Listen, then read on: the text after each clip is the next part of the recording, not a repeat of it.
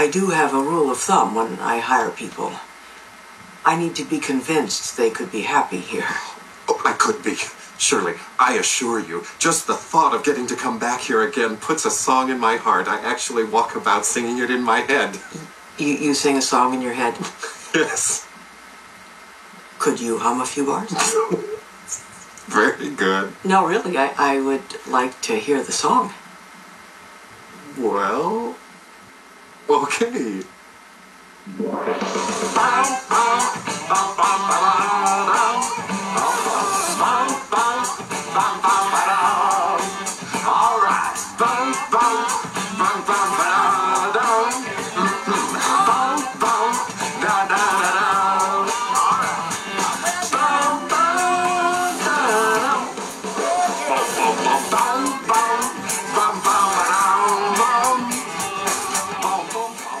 Willkommen, willkommen zum Impulssender. Hallo ihr. Hallo Impulssender Leute. Hallo. Hallo du. Bau, bau, Hallo, bau, bau, bau. hallo, hallo. Ja, ich begrüße euch nochmal per Namen. Äh, hallo Mario. Hallo Tim. Dich heute zum ersten, als erster begrüßt, weil du schon als, als am längsten sozusagen da bist. Äh, hallo Ben. Hallo. Hallo Jan. Hallo. Und hallo Phil. Hi, hi. Wir sind vollständig und wollen uns mal wieder einem Impulsthema äh, zuwenden. Aber ähm, bevor wir damit anfangen, erst noch mal ein paar Ankündigungen machen, eigentlich nur eine, aber ähm, erklären, was wir in Zukunft tun wollen. Denn äh, es gibt einen neuen Channel. Yay. Yay! Applaus. Hey. Und der Channel heißt Kurzwellensender. Jetzt werden sich sicherlich die einen oder anderen fragen, Hä? Tim, Was was, ist ist denn denn? Kurzwellensender? Ja, Kurzwellensender. Das ist ein neuer Podcast-Sender von uns, bei dem es darum geht, nicht so wie beim Impulssender völlig zusammenhanglos verschiedene Filme oder Serien zu besprechen, also bei dem jede Folge etwas ganz Neues ist, aber wo es auch nicht darum geht, so wie bei Lost oder wie bei Battlestar Galactica, eine gesamte Serie zu besprechen, sondern Inhalte besprechen, die man staffelweise ähm, über mehrere Folgen strecken kann, die aber vielleicht zu kurz sind, um einen gesamten Feed immer wieder neu aufzumachen. Denn wenn man so einen gesamten Feed immer wieder neu aufmacht, dann müssen die Leute das ja immer erst wieder mitbekommen. Keiner merkt es, keiner hört einen. Und deswegen ist es nicht so gut, alle zehn Folgen bei einer Serie, die vielleicht nur zehn Folgen hat, einen neuen Feed aufzumachen. Also machen wir pro Staffel ein Thema oder eine Serie oder so und Leute können staffelweise immer was anderes hören. Habe ich dich da richtig verstanden? Da hast du mich völlig richtig verstanden, Jan. Das ist ja heute das wie, ist ja wie, wunderbar. wie so zwei Moderatoren, die sich gegenseitig bei der Oscarverleihung die Bälle zuwerfen. Wir können Ja, wir sind Te- wie, äh, Telemarketing, da könntet ihr und, mega. äh, Danning oder das wie ist Home Shopping Ja, genau. Oder Nelly und Mr. Smooth. äh, Smooth bei, bei Switch damals. Ähm, ja, genau. Also Kurzwellensender. Wir verlinken das natürlich in den Show Notes und äh, hört mal rein. Denn wir fangen da an mit äh, der Serie Watchmen, die jetzt schon vor ein paar Jahren lief. Aber wann lief die? Äh, 2019 oder schon länger? Ja, Weiß so ungefähr. Ja, so Also ungefähr. alt ist sie 19, noch. ja. Genau, 2019. Da gibt es jetzt schon eine Folge, wenn diese Folge rauskommt. Es sei denn, es hat was nicht geklappt. Und ähm, die Idee ist, dass wir da, damit diese zehn Folgen auch nicht sofort wieder um sind, ähm, dass wir da sozusagen immer eine Folge abwechselnd dort besprechen und dann eine Impulssender-Folge veröffentlichen. Und deswegen heute eine Impulssender-Folge. Auf diese Weise zeigen wir wieder mehr Präsenz und äh, haben unsere beiden Channels bespielt. Denn mit Battlestar Galactica sind wir ja inzwischen durch. Und da haben wir ja eine lange Winterpause gemacht Genau. und uns dann noch dagegen entschlossen. Aber vielleicht wird es noch mal eine eigene Staffel beim Kurzwellensender, eben die. Wie, wie hieß noch diese? Caprica. Ja, eigentlich haben wir einfach keine Entscheidung getroffen. Genau. Wir, hat, wir hatten noch die Idee, Ah, also Caprica uns zu machen. Da hatte niemand so richtig Lust drauf. Dann gab es ja auch noch dieses Blood and Chrome, was wir dann aber auch nicht gemacht haben. Also wir hatten erstmal irgendwie genug. Vielleicht, ja, du hast recht, vielleicht Kurzwellensender, vielleicht packen wir das dann aber auch noch in BSG rein, falls wir da doch noch mal was machen. Aber damit wir überhaupt noch mal was machen, haben wir jetzt erstmal diese Idee. Und ich finde es eine ganz schön potente Idee. Ja, da haben wir uns richtig was Gutes ausgedacht. Wir haben uns da auch auf, in mehreren Meetings quasi alle vier Tage getroffen und das über Monate sozusagen. Ja, mit Mindmaps. Ja, ja. und- Ja, ja, wir haben eigentlich länger überlegt, als wir vorher für BSG überhaupt aufgenommen haben. Genau. Das Ding ist seit 2013 in Planung. noch, Ich habe noch letztens bevor mal wir uns überhaupt kannten. Ja. unsere erste äh, Zahlensender-Folge kam 2013 raus. Richtig, Das ist schon ja. krass. Das ist echt Acht krass. Hm. Wir sind ja quasi, heute macht ja jeder Podcast, aber wir waren bei der zweiten Welle dabei. Die erste Welle war ja schon so 2006 oder so, das waren dann nur so ein paar. Und dann kamen wir. Man könnte echt Ja. meinen, wir wären schon sehr alt. Ja, das sind wir ja auch. Aber wir sind unseren Wurzeln treu geblieben. Faul. Kleine, gemütliche Hörerschaft. Einstellige Hörerzahl. Nein. Nein. Und keine Exklusivverträge mit irgendwelchen blöden Podcast-Plattformen, wie es heutzutage auch überall aus dem Boden schießt. Wobei, Naja, also wenn die mir ein paar Millionen zahlen würden, dann wären meine moralischen Skrupel da auch schnell beseitigt. Dann mache ich meinen eigenen Podcast, wenn ich weiß, wie es geht. ja, genau. So viel zur, zur Eigenwerbung. Und dann kommen wir jetzt aber gleich zur aktuellen Folge. Denn Ziel von Impulssender war es ja auch eigentlich mal nicht so viel äh, drumherum zu reden, sondern immer zum Thema zu kommen und ein Thema straff durchzuziehen. Und äh, heute haben wir ein Thema, was ich mir gewünscht habe, sage ich mal, beziehungsweise was ich ähm, schon mal für einen, wir hatten ja mal bei diesen Pottwichteln mitgemacht und da hatte ich das schon mal vorgeschlagen. Und da haben wir uns dann aber für sowas wie Dune oder so entschieden. Und deswegen Sagt er so abfällig. Ich merke das schon. Ich was fühle mich, hier, wie Dune. du, fühl mich hier nicht mehr heimisch. nee, so das, schön sowas wie ausgesprochen. du. Dieses Exotenthema. das sollte ja nur ein Witz sein. Ich fand das Dune. Thema Dune, das passte ja sehr gut zum Sie reden Podcast. Großer Kinostart dieses Jahr. Ja, aber Mhm. Oh ja. über den Film haben wir ja noch gar nicht gesprochen vor zwei Jahren, sondern das war ja noch der alte. Aber das passte ja zu Sie reden viel besser als äh, Boston Legal, weil die ja oft Filme besprechen und oft äh, solche, sag ich mal, Science-Fiction-Filme und so weiter auch. Und äh, deswegen habe ich das jetzt nochmal rausgekramt und ähm, deswegen besprechen wir jetzt, oder ich, ich möchte mal, und, und einige kennen das ja schon und einige halt aber noch nicht. Ich möchte mal den anderen, die es noch nicht kennen, und äh, auch der Zuhörerschaft, die es noch nicht kennt, eine Serie empfehlen, die die Lieblingsserie von Bill Clinton ist. Oder zumindest habe ich das irgendwo gelesen. Das äh, ist eine Serie, in der auch viele alte Leute sind. Eben äh, ging es ja darum, dass wir so alt sind. Fühlen wir uns direkt heimisch. Ja, denn äh, ich habe auch da gelesen, der Altersdurchschnitt der Darsteller in dieser Serie sei sehr ungewöhnlich hoch für ähm, amerikanische Serien oder Filme. Und es geht um eine Anwaltsserie, bitte nicht abschalten. Äh, es geht um Boston Legal. Eine Serie von äh, David E. Kelly ähm, aus dem Jahr 2005 und folgende. Wer kennt die denn schon von euch? Hier. Ich habe Ben? die gesehen. Phil? Äh, Ich äh, kannte sie nur aus, äh, ich sepp mal durch, durchs Fernsehen. Ja. Und Aber äh, hab nie eine Folge geguckt, außer eben jetzt deine, deine vorgeschlagenen Episoden. Und Mario? Ähm, ich kannte sie gar nicht. Das erste Mal habe ich davon gehört, als du mal drüber gesprochen hast, vor Jahren schon. Ja.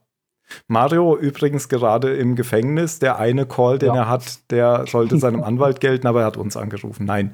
Ähm, Er hat zwei Calls. genau. Genau. Nach den Anwalt anrufen. Daher klingt, klingt Mario klingt heute so ein bisschen wie aus dem Telefon. Das äh, wird äh, bereinigt. Auch Ist halt so. Ist halt so. Genau. Dann ist das eben so. Gut. Das heißt, wir haben drei Personen, die die Serie sozusagen verfolgt haben. Ich habe die tatsächlich nicht gesehen, als sie damals kam, sondern erst viel später. Ich habe aber schon äh, öfter von Leuten äh, gehört, dass, dass sie gut sein soll. Und ich habe mich dann aber bestimmt erst so 2011 oder so, habe ich mir die angeguckt. Also schon als eigentlich die Serie fertig war, wenn ich mich richtig erinnere. Und es gibt da fünf Staffeln. Ähm, wobei die Serie auch immer damit zu kämpfen hatte, wann sie denn abgesetzt wird. Ähm, ich glaube, nach der dritten Staffel war schon mal da die Frage, ob es noch eine vierte Staffel gibt. Und nach der vierten Staffel war das auch wieder so. Ist auch so, dass die ersten Staffeln alle, so wie das damals üblich war, so um die 25 Folgen haben. Und später wird es dann weniger. Mhm. Ähm, genau, und so kommt die Serie letztendlich auf eine Gesamtfolgenzahl von 101. Eine schöne Anzahl für Episoden. Ja. Es ist eine sogenannte Dramedy, also ein Mix aus Drama und Comedy. Und ich würde sagen, ähm, es ist auch eine starke Satire. Auf jeden Fall, ja. Ja, hoffentlich. Aber ich glaube, dass es hoffentlich, ich glaube, dass es diesen Begriff in den USA nicht gibt. ich weiß nicht. Äh, also Dramedy ist der offizielle, die offizielle Bezeichnung, wobei ich auch nicht weiß, ob das damals schon so hieß. Ich habe den Begriff erst vor kurzem kennengelernt. Oder gibt es den schon länger? Hab den gerade zum ersten Mal gehört, Oh, tatsächlich. lässiert ihr? David A. Kelly ist der Macher der Serie. Den kennt man vielleicht. Also ich habe keine andere Serie von dem gesehen. Ich habe aber von ganz vielen Serien von dem gehört.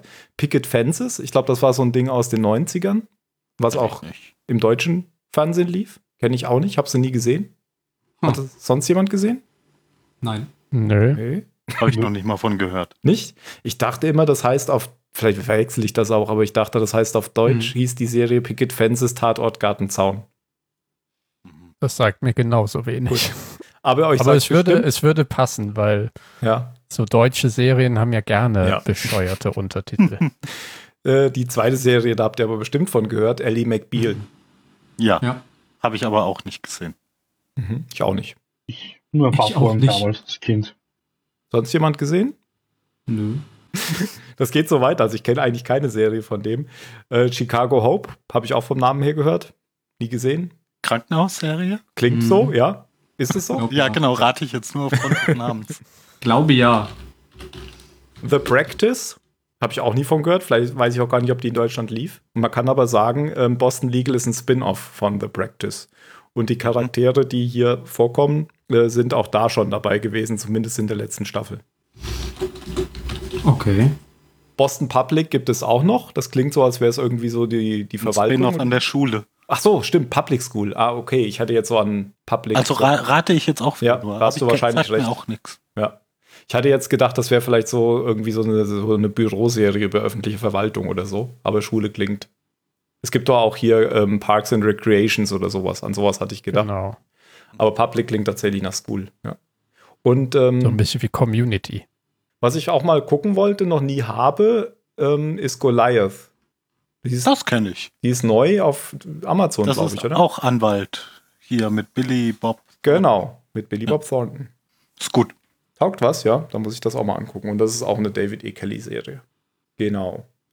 Ja, Wie kommt es denn dazu, dass das deine Lieblingsserie ist oder mit zu deinen Lieblingsserien gehört? ja, ich weiß gar nicht, ob das, ja genau, ich weiß nicht, ob es meine wirkliche Lieblingsserie ist. Das ist natürlich Lost, aber, ähm, und Twin Peaks. Ähm, aber das ist eine meiner Lieblingsserien, weil ich einfach diese Verbindung von Humor und ernsten Themen, also Dramedy, tatsächlich irgendwie sehr interessant finde. Ähm, Mhm. ich, ähm, wir, wir kommen bestimmt da gleich nochmal auf die Charaktere, könnte ich vermuten. Ähm, und ich finde halt, wie zum einen das Rechtssystem von, von den USA da dargestellt wird, dass eben die diese, dieses Jury-System, dass das sich so beeinflussen lässt, das wird halt so schön in dieser Serie immer ausgespielt. Und dann gibt es aber auch diese äh, einen Charakter, der eigentlich der Hauptcharakter, der so als der edle Anwalt gilt, dem, der eigentlich die, die Fälle immer gewinnt, dadurch, dass er das moralisch, moralisch Richtige tut, ähm, auch wenn es vielleicht nicht zum Gesetz passt und damit aber die Geschworenen halt dann immer rumkriegt. Ähm, und das in Verbindung eben mit ähm, Fällen oder mit Themen, die gesellschaftlich relevant oder auch teilweise gesellschaftliche Tabuthemen sind, finde ich äh, eine sehr spannende Serie und insbesondere auch, dass sich die USA damit beschäftigt, weil ähm, ja, man kann ja auch sagen, jetzt im Abstand von 15 Jahren, ist, ist das überhaupt noch relevant oder hat sich da so viel verändert? Und ich habe gerade so ein Rewatch gemacht. Ich bin erst bei Staffel 2 irgendwo am Ende. Aber ich habe schon ein paar Themen aufgetan, die ich nachher nochmal vorstellen will, die heute relevanter sind, glaube ich, noch als damals, weil das Internet inzwischen da noch viel mehr reinspielt. Also ich finde, dass diese Themen da einfach sehr interessant sind. Mhm. Alles richtig. Alles richtig. Und, und darüber hinaus ist es, glaube ich, die, die oder auf jeden Fall mit die schönste Serie über Freundschaft, die ich so kenne. Also weil die Freundschaft so von den, von den beiden Hauptcharakteren ist, ist, ist, ist für mich eigentlich noch zentraler an der Serie. Also da, das, das wäre mir, glaube ich, noch als, als erstes eingefallen, wenn mich jemand nach der Serie fragt. Mhm. Das ist Also interessant. vor, weil- vor, vor, dem, vor dem juristischen oder, oder gesellschaftlichen ähm, Blick, der, der, der natürlich einen ganz großen Teil annimmt, der, der zwar gut ist und unterhaltsam ist, aber den ich gar nicht so extrem besonders finde. Also das hebt, der Teil Mhm. hebt die Serie für mich jetzt nicht so, so raus. Also ich finde das interessant als jemand, der die Serie ja nicht kennt und jetzt nur die vier Folgen mal aufmerksam geguckt hat und nicht nur nebenher, während irgendwas anderes passiert. Ähm, dass eben bei einer Serie, die, wie auch Phil sagt, in so einer Anwaltskanzlei spielt und wo, wo man jetzt erstmal nicht das eher, eher Konkurrenz als Freundschaft im, im Kopf hat. Und dass, dass das eben so ein zentrales Thema in dieser Serie zu sein scheint. Ich habe da so ein leichtes Gefühl von bekommen in, in jetzt den vier Folgen. Aber finde ich interessant, weil man verbindet ja eher so, ja, jetzt nicht die Loyalität, sondern wenn es mir meiner Karriere gut tun würde, dann würde ich auch meinem Kollegen den, Mhm. das Messer in den Rücken. Ellenbogen, Mit- Ellenbogen äh, Ja, die Ellenbogengesellschaft. Ja, ich meine, das gibt's alles, ja auch. alles also das. Ja, auch, auch, das gibt's ja. Und auch, auch Ja, ja, aber dass in- das, in dieser wenn das Serie. eben ein zentrales Thema in der Serie zu sein scheint und das auch nicht dumm oder also gut für, für, verpackt für ist, mich zumindest. dann finde ich das nochmal sehr interessant. Ja, also ist gut, sehr guter Punkt. Der ist mir, ist mir jetzt gerade gar nicht mehr im Gedächtnis geblieben, aber natürlich, das trägt letztendlich die, die Serie auch von Anfang bis Ende. Ähm, diese Freundschaft der Hauptdarsteller, auf die wir, also auf die Hauptdarsteller gehen wir sowieso gleich nochmal ein, ähm, die auch tatsächlich die einzigen Charaktere sind, die in jeder Folge zu sehen sind. Ich finde noch. Sollen wir ihn nicht jetzt nennen, oder? Ja, ich wollte nur noch kurz sagen, was mir noch gefällt. Ähm, mir ist nämlich noch was eingefallen. Ich mag es, ähm, wenn sich Serien, ich weiß nicht, Serien oder Filme oder so, wenn die sich nicht so ganz ernst nehmen. Ähm, wenn die so ein bisschen selbstreferenziell und ironisch sind. Das mag ich nicht immer. Ähm, manchmal stört es mich auch, wenn, wenn da so ein, ein Bruch drin ist. Aber diese Serie spielt auch sehr damit, dass sie die vierte Wand durchbricht. Jetzt Und- so wie in dem Intro, das so eingespielt So wie in dem Intro, was ich eingespielt Ja, habe, genau. genau. Wo nämlich ein Anwalt, ähm, ähm, und das passiert öfter in diesen Intros, dass die vierte Wand durchbrochen wird, dass so ein, so ein Anwalt, der jetzt in unseren Fällen jetzt noch gar nicht vorkommt, der kommt später vor, der ist ein Autist oder der hat zumindest autistische Züge und der wird da eingestellt wieder. Es gibt ist so eine längere, so ein längerer Handlungsbogen und dann singt er eben das Intro. Und damit geht's dann wirklich ins Intro. Und so, so, so Sachen finde ich immer ganz lustig. Das hat man tatsächlich früher ja oft in, in deutschen Synchronisationen gemacht.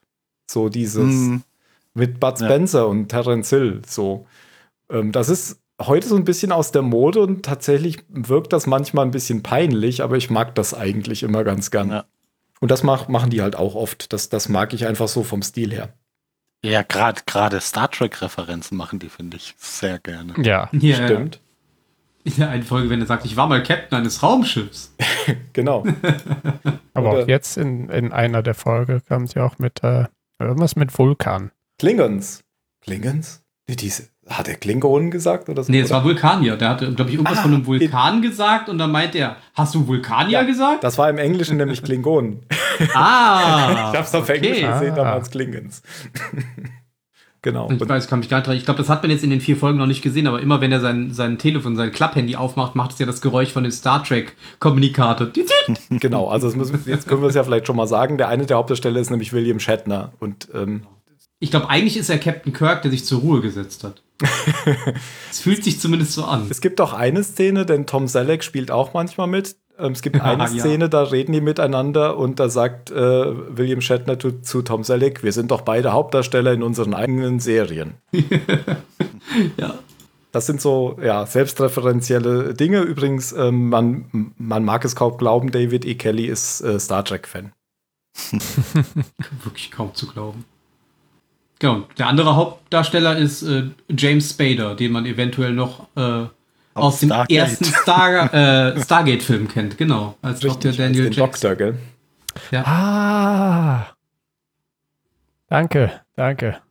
Dann, dann kommen wir jetzt erstmal zu den, ähm, zu den Hauptdarstellern. Wir, wir, wir reden ja sonst immer nur drum rum.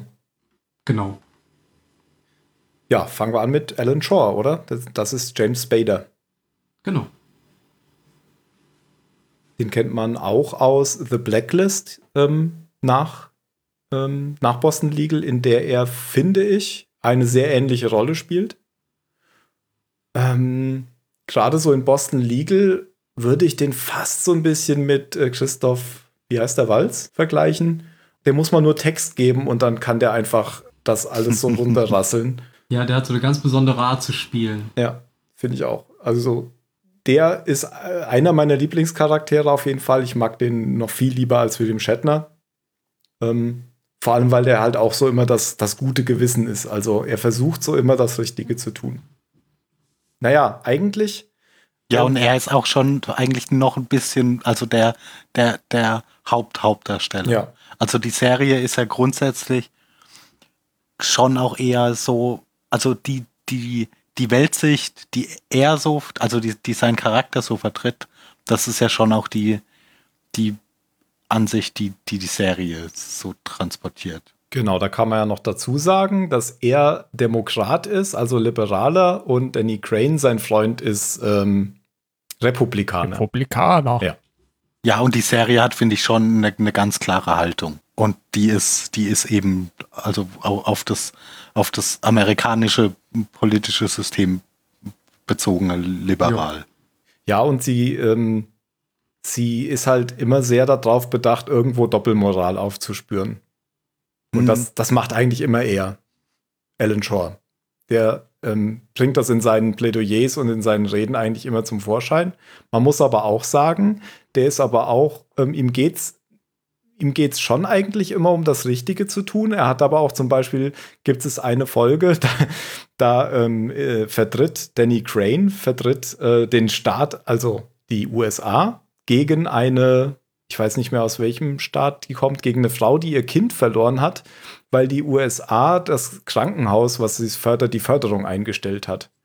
Und ähm, da ist Alan Shaw eigentlich die ganze Zeit gegen Danny Crane, obwohl er mit ihm zusammen im Gericht sitzt als Backup, weil Danny Crane kommen wir gleich noch zu. Und dann hat irgendwann Danny Crane aber ein Blackout und dann muss er das Plädoyer halten. Und dann dreht er diese Sache völlig um und ähm, argumentiert total für die USA und überzeugt auch so die, die äh, Geschworenen. Also der ist da Naja, schon, er hat halt schon ja, auch, ja, wobei auch sowas, äh, da, ja, bestimmt eine Mischung war aus Loyalität und Ego. ja, genau. Also, weil das der gewinnt er ja ja auch auch. einfach gerne. Richtig. Ja, ja, genau. Der, Und der zeigt ja schon gerne, ja auch, was er für ein geiler Typ ist. Ja. Genau, er ist auch, ja, der ist ja auch gut in dem, was er macht und das äh, verbirgt Weiß er auch. aber auch überhaupt nicht, ja. Ja. So, so richtiges, geil- ich glaube im Englischen nennt man es Smug Face. So immer so ein kleines, suffisantes Lächeln. Übrigens hat er auch immer so einen starrenden Blick, finde ich. Und ich habe mal gelesen, ähm, dass das eigentlich gar nicht so beabsichtigt war. Der ist extrem kurzsichtig, James Spader. und der spielt hier aber ohne Brille und hat, kann keine Kontaktlinsen vertragen. Und deswegen ähm, fokussiert er einfach nicht so richtig die, die, die, das Ziel, ähm, wo der, gegen Aha. das er spielt. Und deswegen, Okay. Ja, Ich dachte es mir. Weil ich, weil ich bei den Folgen jetzt, die ich angeschaut habe heute, dachte ich mir echt, da stimmt was nicht mit dem Blick. Ja. Warum macht er das die ganze Zeit? Und wow, echt cool. Nein, jetzt traue ich für ihn, aber ein cooles Detail eigentlich. Und seine ähm, Synchronstimme ist Benjamin Völz. Das ist äh, die Hauptstimme von Keanu Reeves, David Duchovny, Charlie Sheen. Und die passt sehr gut zu seiner echten Stimme, finde ich. Was man vielleicht auch noch, oder was man nicht weiß, er hat in ähm, Avengers Age of Ultron hat er den Ultron äh, gesprochen im Englischen. Ja. Also die englische Stimme von Ultron hat er echt gut hinbekommen. Er macht das wirklich gut. Ja, war echt klasse. Äh, Blacklist habe ich auch die erste Staffel gesehen. Da, ist, da spielt er eigentlich einen ganz ähnlichen Typen, nur dass er da einen Verbrecher spielt. Aber so, er ist halt genauso von, von dieser Eloquenz, wie er redet und so. Nur äh, da halt viel grausamer noch. Grausamer als ein Anwalt? Ja, Oh mein Gott. Das sind der Bar. Was das, ja, das mit der Bar war lustig. Dann gucke ich mal, wo meine Brieftasche. Übrigens finde ich es interessant, dass die immer von Law Firm sprechen. In, in, Deutschen, in Deutschland klingt das so gehoben Anwaltskanzlei und in den USA sagt man einfach platt eine Gesetzesfirma. Wir sind eine Gesetzesfirma. Die anderen sind eine Schuhfirma, wir sind eine Gesetzesfirma. Ja, aber in den USA ist das ja auch einfach eine Industrie wie jede Ja, andere auch. Eben, deswegen meine ich ja. Ich Deswegen. verklag dich, ich dich auch. Ja, du wirst ja auch zugeschissen mit Werbung von irgendwelchen An Anwaltskanzleien. Die Okay. in den USA war und du dir abends mal, weiß ich nicht, wenn mal keine Nachrichten liefen, die sich nur auf die USA bezogen haben, dann hast du eigentlich immer Werbung von irgendwelchen Anwaltskanzleien gesehen, die dir gesagt haben, wenn sie ihren Nachbarn verklagen wollen, wollen sie ihren Schönheitschirurgen verklagen, wollen sie den Staat verklagen, rufen sie uns an. Äh, ganz furchtbar. Wollen Sie Ganz uns furchtbar. verklagen? Rufen Sie mich an. Rufen Sie bitte jemand anderen an.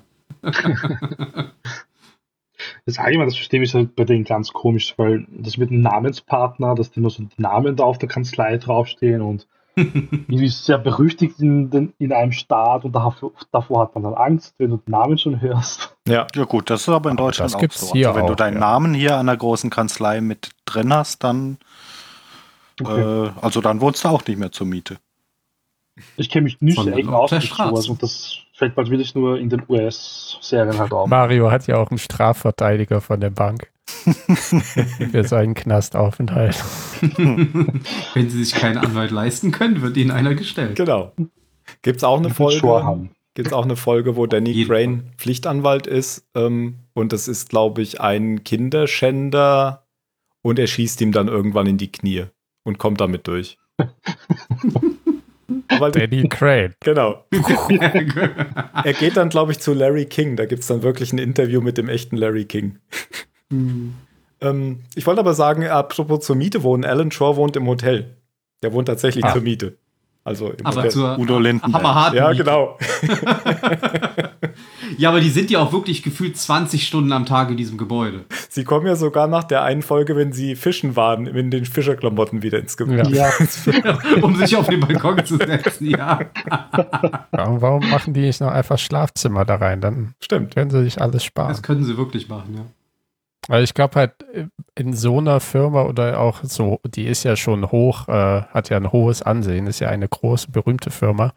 Da identifizierst du dich auf jeden Fall mit deinem Job. Mhm. Und da ist es auch kein Wunder, dass sie, die haben ja auch dieses Ritual, dass sie quasi äh, nach einem gewonnenen Prozess auf dem Balkon Scotch trinken und Zigarre rauchen. Denke ich mal, weil das jetzt an, in mehreren Folgen Mhm. passiert ist. Ja, ja, das passiert.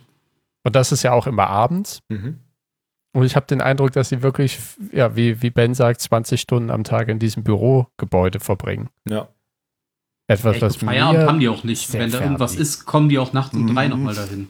Ja. So ein typischer Anwaltsklischee da auch eigentlich. Vielleicht Ja, ist es, ja, wahrscheinlich genau. ist es dann auch so. Also ich glaube, wenn du da bleiben willst und da erfolgreich werden willst, ist es wirklich so. bei Bankern und Anwälten, da ist es bestimmt so. Aber du hast völlig recht, dieses Ritual äh, dann abends auf dem Balkon, so endet eigentlich jede Folge. In der ersten Staffel ist es, glaube ich, noch nicht jede Folge, aber später ist es wirklich jede Folge.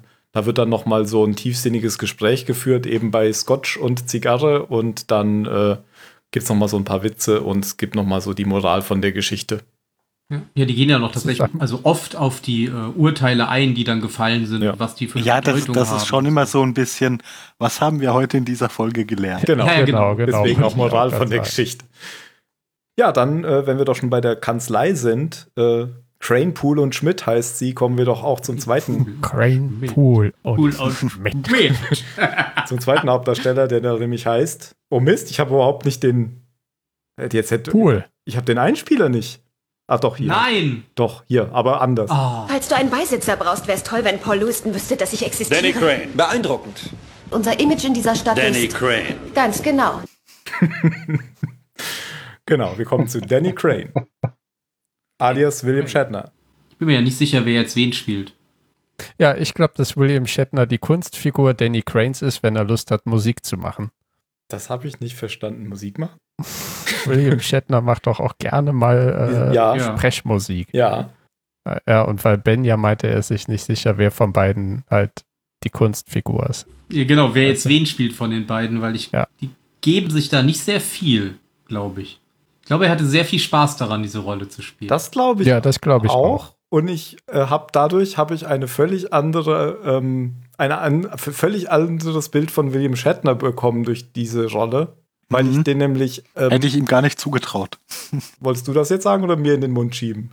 Nee, das, äh, ich Ja. hatte ihm das nicht zugetraut. Ach so, ja, genau. Also richtig, weil ich habe den eigentlich, ähm, der wird ja immer so bei Star Trek so von seinen Kollegen eigentlich als das, als so der egoistische, total eitle, eigentlich so als die Person dargestellt, die dann in Galaxy Quest ähm, von Tim Allen gespielt wurde. Ja.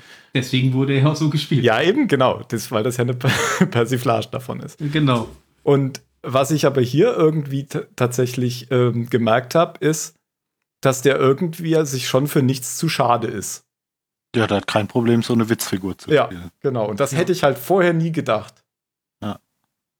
Hat, das, das ist, ist auch mehr so, habe ich so das Gefühl, der William Shatner, den man noch aus der Öffentlichkeit kennt. Weil ich finde, der ist da auch weniger Kirk und mehr Danny Crane. Ja. in der Öffentlichkeit meinst du? Ja, genau. Jetzt vielleicht nicht, wenn er gerade arbeitet oder irgendwelche Filme dreht oder so, aber ich glaube, so im Privatleben oder auch wenn er in der Öffentlichkeit irgendwie ein Interview gibt oder so, ich glaube, dann ist er eher Danny Crane als Captain Kirk. Ja, es gibt nämlich zum Beispiel so einen Ausschnitt, habe ich mal auf YouTube gehört, da macht er so einen Radiomoderator irgendwie so voll nieder. Also gar nicht so inhaltlich, sondern der, der lässt den so als völlig dumm dastehen. Und da, da denkt man so, voll das Arschloch, aber vielleicht hat er das einfach nur aus Spaß gemacht und hat gar nicht gemerkt, dass er den da jetzt verletzt oder so. Ich weiß es nicht. Ähm, auf jeden Fall habe ich jetzt hier wieder den Eindruck, ähm, bei dieser Rolle wirklich, der ist sich wirklich für nichts zu schade, was der da machen muss. Der Ja. spielt ja wohl den letzten Deppen. Ähm, der ist ja auch nicht gerade vom Körperbau athletisch oder so. Nicht Und mehr, nein. Es gibt, es gibt Szenen, wo er irgendwie in der Unterhose da steht oder so. Ich habe jetzt Ja. gerade gesehen, da, da zieht er im Gerichtssaal seine Hose aus, hat dann äh, und will dann zeigen, dass äh, er ein Zielkreuz auf dem Hintern hat und zieht dann bückt sich dann mit, seinem mit seinem fetten Arsch und hat dann so ein riesen Zielkreuz auf der Aber, aber er ist jetzt auch nicht nur die Witzfigur. Das war vielleicht ein bisschen Nee, nee, nee. unfair. Also der hat ja schon auch, der hat ja schon auch er, ernste Momente. Und, und der, der wird schon auch, also über den wird nicht nur gelacht. Der, der taucht schon auch als richtiger Mensch auf. Mit, Man Ja. muss ja auch mit, da- äh, sagen, mit dass echten ein Teil, Gefühlen. Genau. Genau. Das ist ein Teil von diesen Sachen, wo er eben lustig ist oder wo man eher über ihn lacht. Die haben ja auch einen ernsten Hintergrund, weil man Ja. erfährt ja, relativ früh in der Serie, dass er, dass er krank ist, dass er Alzheimer äh, hat, das immer stärker wird im Verlauf der Serie. Und ich finde, das spielt er auch ziemlich gut. Ja, aber genau, ich will jetzt auch nicht sagen, dass der so ein typischer Sidekick ist, ähm, Mhm. Der einfach nur so der Depp ist, aber der hat ja auch andere ganz negative Eigenschaften. Der ist zutiefst homo homophob, der ist ein völliger Waffennah, was Ja, also der, alles. der, der ist ein, ein alter, alter Weißer Mann. Genau, Also das ist ein, das ist ein rassistischer, sexistischer, ähm, alter weißer Mann. Genau, Der, also- der, der, der ist genau dieses alter weißer Mann. ein typisches es ist aber- Abbild. Heute sehr wohlfühlen. ja. Ja, inter interessant, dass eben, obwohl er, obwohl er halt sehr abbaut und so weiter, dass, dass man, also ich habe das jetzt schon gemerkt in diesen vier Folgen, dass er dennoch halt durch die äh, Errungenschaften, die er in seinem Berufsleben davor gemacht hat, von den anderen so doll noch respektiert ist, dass er halt da nicht, dass sie ihm nicht jetzt die Front sagen, so, du kannst hier nicht mehr arbeiten oder irgendwie Wenn halt mal das da dein, Na angehen, dein sondern Name da an der, an der Wand steht, Ja, kannst du halt auch nicht mehr so leicht rausgeworfen. Nee, das nicht, aber sie versuchen also ja nicht mal in diese Richtung zu gehen, sondern sie sagen, wir, wir fangen ihn da irgendwie auf und wir nehmen halt, ne, die schicken dann immer jemanden noch zum Beisitz sozusagen mit in den, in den, ähm, wie heißen die Räume? Gerichtssaal, genau. Und man, man merkt ja auch, oder weiß nicht, ob das die Auswahl war jetzt durch diese vier Folgen, dass er durchaus immer noch seine brillanten Momente hat. Er hat ja auch noch nie einen Fall verloren. Das ist ja auch immer so sein Markenzeichen.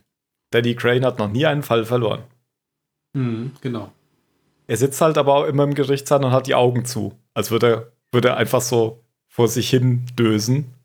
Und ähm, in der Regel, man weiß es halt aber immer nicht, wann er das spielt. Also wann, Ja. wann Danny Crane das spielt, meine ich jetzt, oder wann er wirklich irgendwie weggetreten ist, weil er ja so Anzeichen von Alzheimer hat oder Demenz. Und äh, ganz oft kommt, halt, wie du schon sagtest, im entscheidenden Punkt kommt dann aber genau sein, sein Einsatz.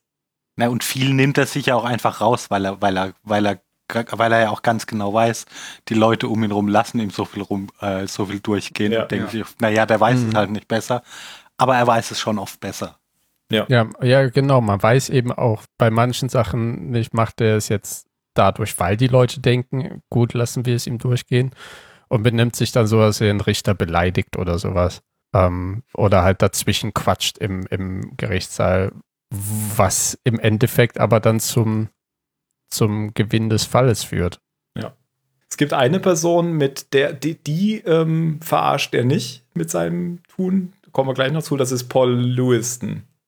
Ähm, mit dem rä- gerät er öfter mal aneinander, ja auch in einer der Folgen, die ich da ausgewählt habe, auf der Herrentoilette. Oder? Überrenne mich gerade gerade gar nicht mehr schon, Ja, ja, oder? genau. Ja. Ja, ja, aber der ist ja, also puh, der ist ja auch so ein bisschen da der, der, also mal erstmal fragen, ich, ich finde, es gibt in dieser Serie echt viele, viele Rollen. Also die beiden si- sind zwar so die Hauptdarsteller, aber eigentlich ist die, die Liste von Charakteren, die auch Zeit in der Serie bekommen, die ist schon echt lang. ja. Der, es wechselt ja auch wirklich Charaktere innerhalb einer Staffel und es, ich glaube, ich habe noch nie eine Serie gesehen, die so viele Charaktere ausgetauscht hat. Das stimmt. Ja, und, und aber halt auch, also die, die kommen ja jetzt auch nicht alle nur mal zwei Minuten vor. Mhm. Oder Nee. die, die, bek- die, die bekommen ja alle, alle Zeit. Ja. Also das ist schon ein echt großer Cast, finde ich. Auf die anderen braucht man nicht alle so ausführlich einge äh, eingehen, finde ich, aber die sind trotzdem nicht nur irgendwie Co-Stars. Nee, also die haben dann teilweise wirklich 20, 30, 40 Folgen, die sie mitgespielt haben. Zwar nicht von Anfang an, aber dann mittendrin mal jemand 40 Folgen, dann gegen Ende jemand 40 Folgen. Also das ist schon echt krass, was sie da aufgebaut haben. Ja, eben, und hier Paul Lewiston zum Beispiel, der, der, der wird zwar eigentlich gar nicht immer so sy sympathisch dargestellt, finde ich. Aber der hat mir, der hat mir eigentlich immer ein bisschen mehr leid getan, Ja, weil der da auch. so wie, wie, der, wie der, wie der, weiß ich nicht, wie der Kindergärtner Ja, unterwegs genau. ist und versuchen Der muss, versucht, alles dass, dass die alle, da, ja, und da, dass sie sich alle mal ein bisschen mehr wie Erwachsene benehmen können. und nicht die ganze Zeit nur ihre dummen Spielchen, sondern die eigentlich, wir, wir betreiben hier ein Unternehmen und versuchen Geld zu verdienen und jetzt Ja, und versuchen auch nicht pleite zu gehen, weil Ja. wenn man Genau. die Folgen, die Serie weiterguckt, äh, ja. Der ist, glaube ich, sowas wie so der Niederlassungsleiter da von dieser Kanzlei in Boston. Also der ist ja selten vor Gericht zu sehen, oder ich glaube nie. Mhm. Aber der ist halt so der, der Manager, so der ähm, alles, sich um alles kümmert. Und ja, man muss ja auch sagen, sein Name steht nicht an der Wand. richtig, er ist Ja. zwar ein Partner, aber er ist kein Gründer. Kein ja. Seniorpartner. Genau. Ach so, ja, kein, genau, kein, oder kein Firmengründer. Seniorpartner Ja, weiß ich so, gar nicht, genau. ob das nochmal was anderes ist. Aber auf jeden Fall. Weiß ich, weil sie haben, äh, hat, glaube ich, Danny Crane als Seniorpartner Ach so. angesprochen und Okay. dass auch diese Leute austauschbar sind. Ja, stimmt. ja. Genau. Äh, Paul Lewiston, Das, das, ja. ja, Nee, sag ruhig. Ich wollte nur sagen, der wird gespielt von, und jetzt hoffe ich, ich spreche es richtig aus, René Auberjonois. Ich habe keine Ahnung. Ich bin, habe äh, Odo. Latein gewählt in der Schule. Odo. Von Odo. Ich, ich glaube René Auberjonois. Klingt so, als wäre er vielleicht auch Kanadier. Ich habe gar nicht nachgeguckt. Ich glaube, er ist Amerikaner. Okay. Ist er Ja, auch. bestimmt nicht so ausgesprochen, wenn er wirklich Amerikaner ist. Dann bestimmt Able Journey. Aber Oh, Johnny. New York Schweizer. City. Schweizer? Schweiz. Ja, war sein Vater. Das, da hast recht, ja. Sein Großvater war Schweizer. Mhm. Der, der, der Schweizer Maler René Auberjonois. Siehst du mal. Verheiratet mit der französischen Prinzessin. Okay. Kann ich nicht aussprechen.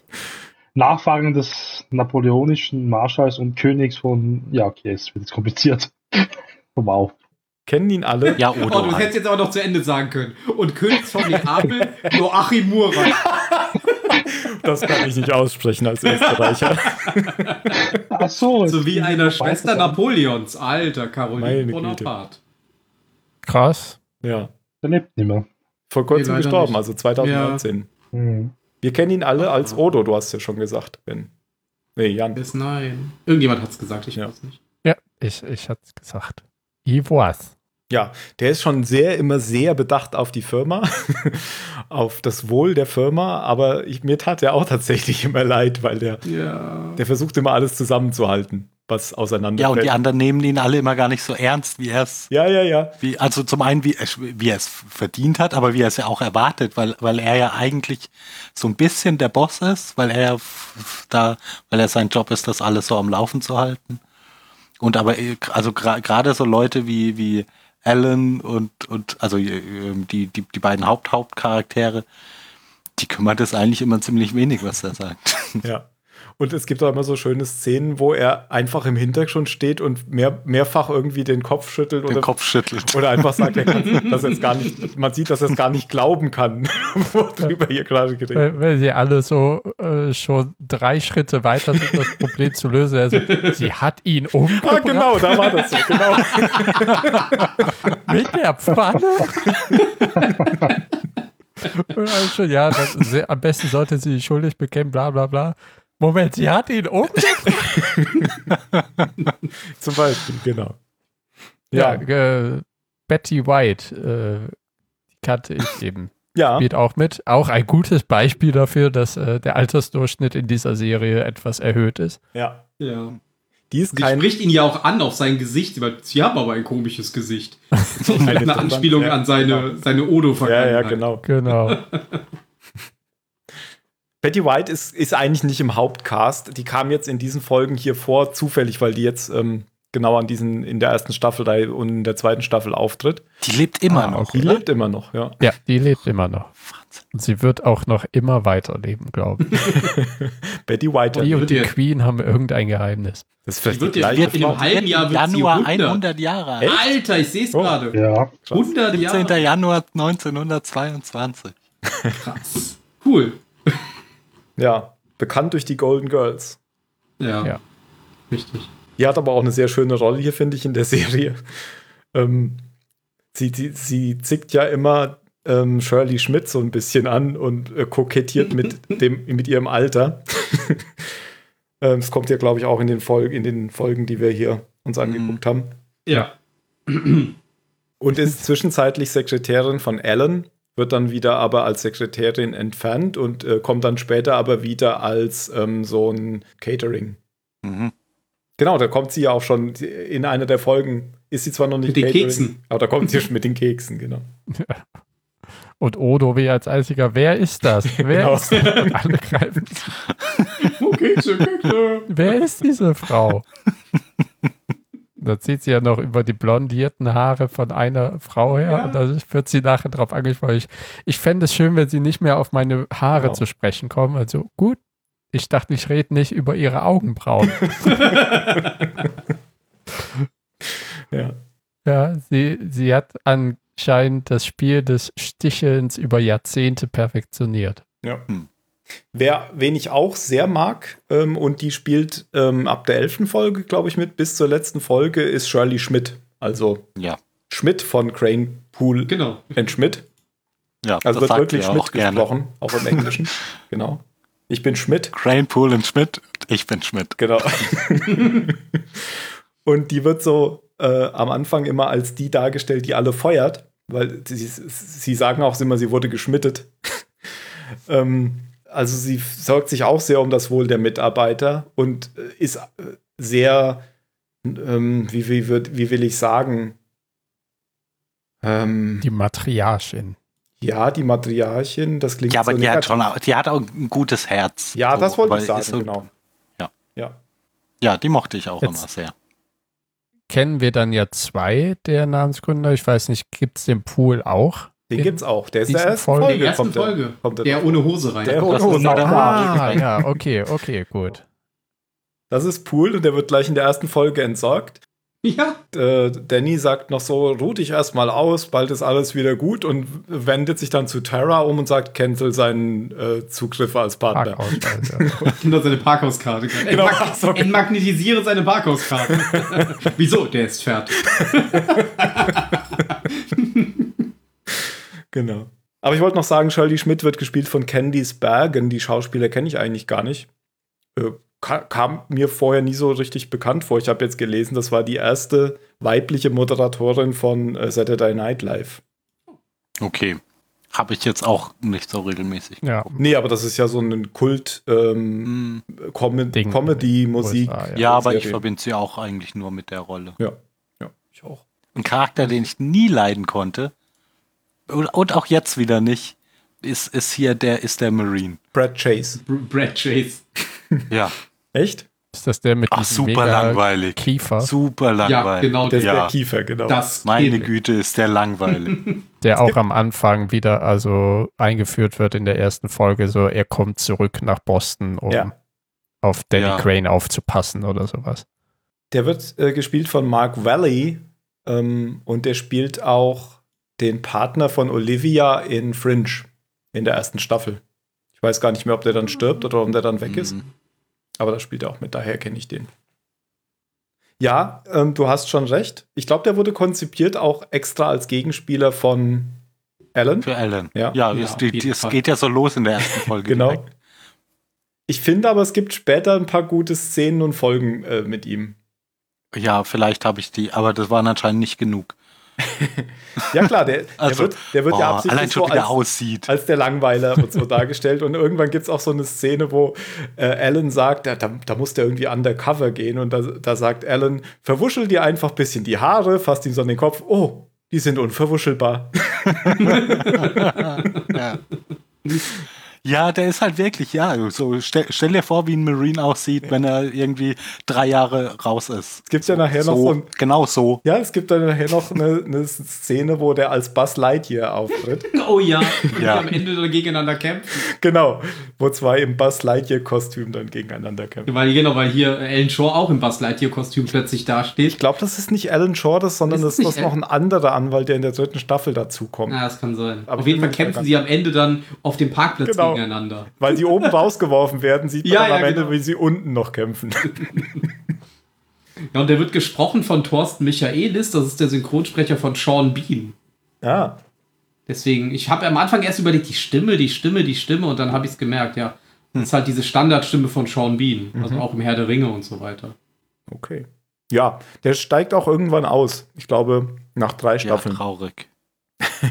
Paul Lewiston aber übrigens auch. Der ist, glaube ich, in der vierten Staffel auch nicht mehr dabei.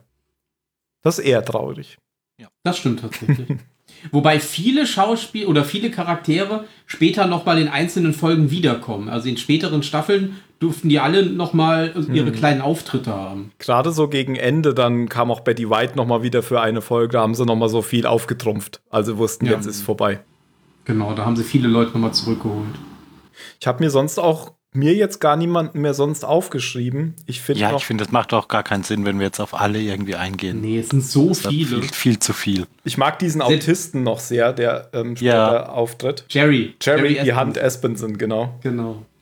Der ist ja auch erstmal nur für eine Folge dabei und wird dann später noch mal wieder, ähm, kommt öfter vor. Aber den, den kennen jetzt ähm, Jan und äh, Mario Ja. gar nicht, weil der kam nicht vor. Deswegen ähm, lassen wir den jetzt einfach mal weg. Ja, und dann gibt es noch eine, eine Reihe von jungen Anwälten, zum Beispiel Tara Wilson. Und da muss man aber sagen, zumindest die in der ersten Staffel, die werden sehr schnell ausgetauscht durch andere in anderen Staffeln. Mhm. Und ich finde da äh, spätere auch interessanter von, ähm, von ihrem, was sie, was sie da so machen in der Serie. Mhm. Ich finde von in der ersten Staffel finde ich Tara tatsächlich am interessantesten. Die, Terra ist. das ist die Rona dunkelhaarige. Mitra. Genau. Die von Rona Mitra gespielt wird. Genau, Rona Mitra ist die Schauspielerin. Also quasi die Freundin von Alan Shaw zu dem ja, Zeitpunkt. okay, okay. Generell muss ich sagen, äh, das habe ich schon damals gedacht ähm, und das habe ich auch jetzt wieder gedacht, gerade in der ersten Staffel, bis Shirley Schmidt auftritt, sind alle Frauenrollen irgendwie Models. Alle Frauenrollen. Genau, Ja, ja, aber genau. auch nur die Frauenrollen. Nur die Frauenrollen, genau. Das ist ja wieder so das Klischee eigentlich. Die Männer in Hollywood sind uralt. wenn sie irgendwelche Ja. Rollen spielen. Also weil bei den Männern Oder ja Marines. nur hier, hier Oder Marine. genau, der Marine. So. genau. Und äh, die Frauen sind dann die jungen Hüpfer. Mhm. Ja, da muss Shirley erstmal ein bisschen aufräumen. Da muss Shirley Mhm. ein bisschen aufräumen, die räumt aber interessanterweise so auf, dass sie die alle rauswirft. Mhm. Ach, macht sich dann extra in der Serie. Das ist so in der Serie. Und zwar eine von den beiden Frauenrollen ähm, macht einen Sexismusfall auf. Äh, und zwar gegen Danny Crane. Das muss man auch sagen. Danny Crane und Alan Shaw sind eigentlich beide sehr sexistisch. Mhm. Ähm, bei, bei Danny Crane äh, hätte man gesagt, das passt total, aber äh, ich glaube, äh, Alan Shaw äh, ist, ist da ganz ähnlich. Und die andere wird nämlich dann auch versetzt. Das ist seine, eine seiner Sekretärinnen oder seine Sekretärin, weil er die auch irgendwie ähm, jetzt nicht begrapscht, aber irgendwie immer irgendwie anzügliche Sprüche äh, macht. Und die beschwert sich auch. Und deswegen versetzt die dann äh, nämlich Shirley, nachdem sie aber Ellen nochmal aufträgt, sich bei ihr zu entschuldigen ähm, und dass sie dann keine Nachteile hat, äh, sich bestätigen lässt. Und dann kommt nämlich Betty White. Dann gibt sie ihm nämlich Betty White als Sekretärin. Hm. Ah. Laurie ist das wahrscheinlich, oder? Die Blonde. Äh, das ist nicht Laurie, das ist ja keine Sekretärin, Aha. aber Laurie ist die, die äh, gegen Danny Crane äh, da Also, feilt. ja, das meinte ich. Ja. Genau, ja. Die äh, Tara Wilson ist mich voll irgendwie an Lara Croft. Die hat auch mal Ah. Lara Croft gespielt. Ja, das war das, das war das Model für Lara Croft tatsächlich. Ach, das Model. Das, Werb Ah. das Werbemodel für Lara Croft. Weil Diese Lippen, weil wirklich, das oh, dachte ich mir, boah, das ist die Lara Croft. Die hat das doch auch mal so irgendwo mal damals gemacht. Das erinnert dich voll daran irgendwie. Ja, ja, die hat ganz viele Plakate Okay. und so weiter gemacht. Ich kenne nämlich die Schauspielerin nur aus Underworld. Ja, du musst mal drauf Ach. achten in der Folge. Die spielt echt mit den Lippen nonstop. Das weiß nicht, das hätte sie irgendwie Botox drinnen. Keine Ahnung. Das äh, könnte sein. Aber deswegen. Aber ich kenne tatsächlich wirklich nur aus Underworld, die Schauspielerin. Ist das da die Hauptcharakterin? nee, nee. Ähm, nur in einem Film. Also es ist nicht die andere. Das ist nicht die mit Das ist nicht die kurzen andere. Schwarzen Haaren. Ah, Nein, nein, nicht genau. sie. Genau. Ja. Ansonsten kann man noch sagen, dass es viele Star Trek-Schauspieler gibt, so in Nebenrollen. Und auch viele andere Stars, die mal Rollen, Nebenrollen spielen. Aber ich finde, vom Hauptcast müssen wir jetzt, also mir fällt niemand ein, den ich jetzt noch besonders nennen würde. Nö. Nee, muss man jetzt auch nicht. Das, das ist einfach zu. Also, sie haben wirklich. Das, also, das, haben, das reicht doch für, den, für so einen groben ich. Überblick über die Serie. Die haben halt für die Gaststars haben sie richtig was aufgefahren, wirklich teilweise, aber Mhm. das jetzt alles zu nennen, das sprengt. Ja, aber die Gaststars können wir ja noch mal nennen, die, die bekannte Schauspieler sind. Alle. Zum Beispiel Freddie Prince Jr. kommt gleich in der zweiten Folge vor als Donny Crane. Ja, stimmt. Und er kommt immer mal wieder. Tom Selleck kommt vor, Michael J. Fox, Betty White, haben wir schon gesagt. Wes Craven spielt irgendwann ein Cameo als sich selbst Ja. und Larry King. Ebenso. Und dann die ganze, die ganze Star Trek-Schiene halt, ne? Ja. Mhm. Quark. Ja, Armin Schimmerman, genau, Ja. als Richter. Das finde ich immer noch toll. Ja. Da habe ich mich beim ersten Mal sehr gefreut. Ja, und dann gibt es auch die Szene, ich habe das neulich äh, Jan schon mal vorgespielt. Da gibt es dann auch so eine Szene, wo die sich so gegenüberstehen. Ähm, René Auberjonois und Armin Schimmerman und quasi so Ja. genau so einen Dialog haben, wie Odo und Quark ihn so hatten, wo sie so, sich so angiften. Und äh, Jerry Ryan spielt mit, Ethan Phillips ist ja, glaube ich, ähm, wie heißt er bei Voyager? Nilix. Nilix, genau. Scott Bakula spielt irgendwann mal mit. Also Ja. Alle. Alles Mögliche, was, was Star Trek so hat. Du hattest ja auch gesagt, es gibt immer ganz viele Anspielungen auf die Schauspieler oder auf die Karrieren hier. Mark Wally war tatsächlich beim Militär und deswegen wahrscheinlich auch diese Marine-Anspielung. ich ich habe nämlich Ja, gerade natürlich gelesen. er. Ich habe nämlich gerade gelesen, er war die meiste Zeit in Berlin stationiert und spricht seitdem auch fließend Deutsch. Ach, guck. Wunderknabe. Ja, ein richtig guter Mann. Ja, Deutsch Ja. kann ich auch. Nicht nur gut aus, Hat auch noch was deinem drauf. Kiefer kannst du Brot schneiden. Träumchen. Ja, und Fleisch klopfen. Ja, aber wie gesagt, es gibt später schon so ein paar gute Folgen, wo er, wo er Ja, ja, gut- das kann ja sein, aber wer, der, der, der ist abgeschrieben, das ist mir egal. ja, also, ja, ich hatte den Eindruck, der, er ist halt eh, ja wirklich dazu da, dass der Charakter von Ellen einen Gegenspieler hat, mit dem er aber auch glänzen kann. Mhm. Also einem, den er, einen Kontrahenten, den er aber nicht wirklich ernst nimmt, weil er ihm überlegen ist. Jedenfalls habe ich dieses Gefühl äh, jetzt aus den vier Folgen gekriegt. Ja. Und er ist ja Partner, nee, er, ist, er, er sagt, glaube ich, in der ersten Folge, I outrank you. Ja. Und dann sagt Alan Ja. Shaw, yes, and I'm such a slut for authority. ähm, ich wollte nur mal eine gute Folge ähm, nennen, die jetzt nicht dabei ist, weil es da noch ein anderes Beispiel gibt, so für, ähm, um was für Themen es sich handelt. Da gibt es ähm, in der zweiten Staffel so einen kleinen Story-Arc, wo ein Kind entführt wird. Und er ähm, versucht das zusammen mit einer Anwaltskollegin, die ist in der ersten Staffel noch gar nicht dabei, ähm, zu befreien, weil sie kriegen immer so vom FBI Hinweise. Also gibt es so einen FBI-Agent, der sagt immer, er kann nichts machen, aber wenn ihr jetzt hier meine Marke mitnehmen würdet, dann könntet ihr ja vielleicht euch Zutritt verschaffen oder so. Und dann, äh, ähm, dann, dann, dann schaukelt das sich so hoch, was die beiden zusammen machen. Und dann hackt äh, hier äh, Brad Chase dem Priester an seiner Tür die Finger ab. Mit einer Axt versehentlich. Will er eigentlich nicht, aber passiert dann so. Also das schaukelt sich immer weiter hoch. Passiert halt so. Genau. Und äh, dann äh, kriegen sie das, dann retten sie den Jungen auch und dann müsste halt in der nächsten Folge steht er dann vor Gericht und ähm, ja, Danny Crane verteidigt ihn dann. Und ja, bekommt ihn natürlich frei, weil er ja nie einen Fall verliert. Aber das, das ist so eine Folge, die ein Arc, der mit ihm gut ist. Aber grundsätzlich stimmt es natürlich, er ist eine langweilige Figur. Und, und er ist ja auch der Spielverderber. Ist es hauptsächlich Ja, und so so eine, prinzipientreu und na. ach, schlimm für einen Anwalt, ne?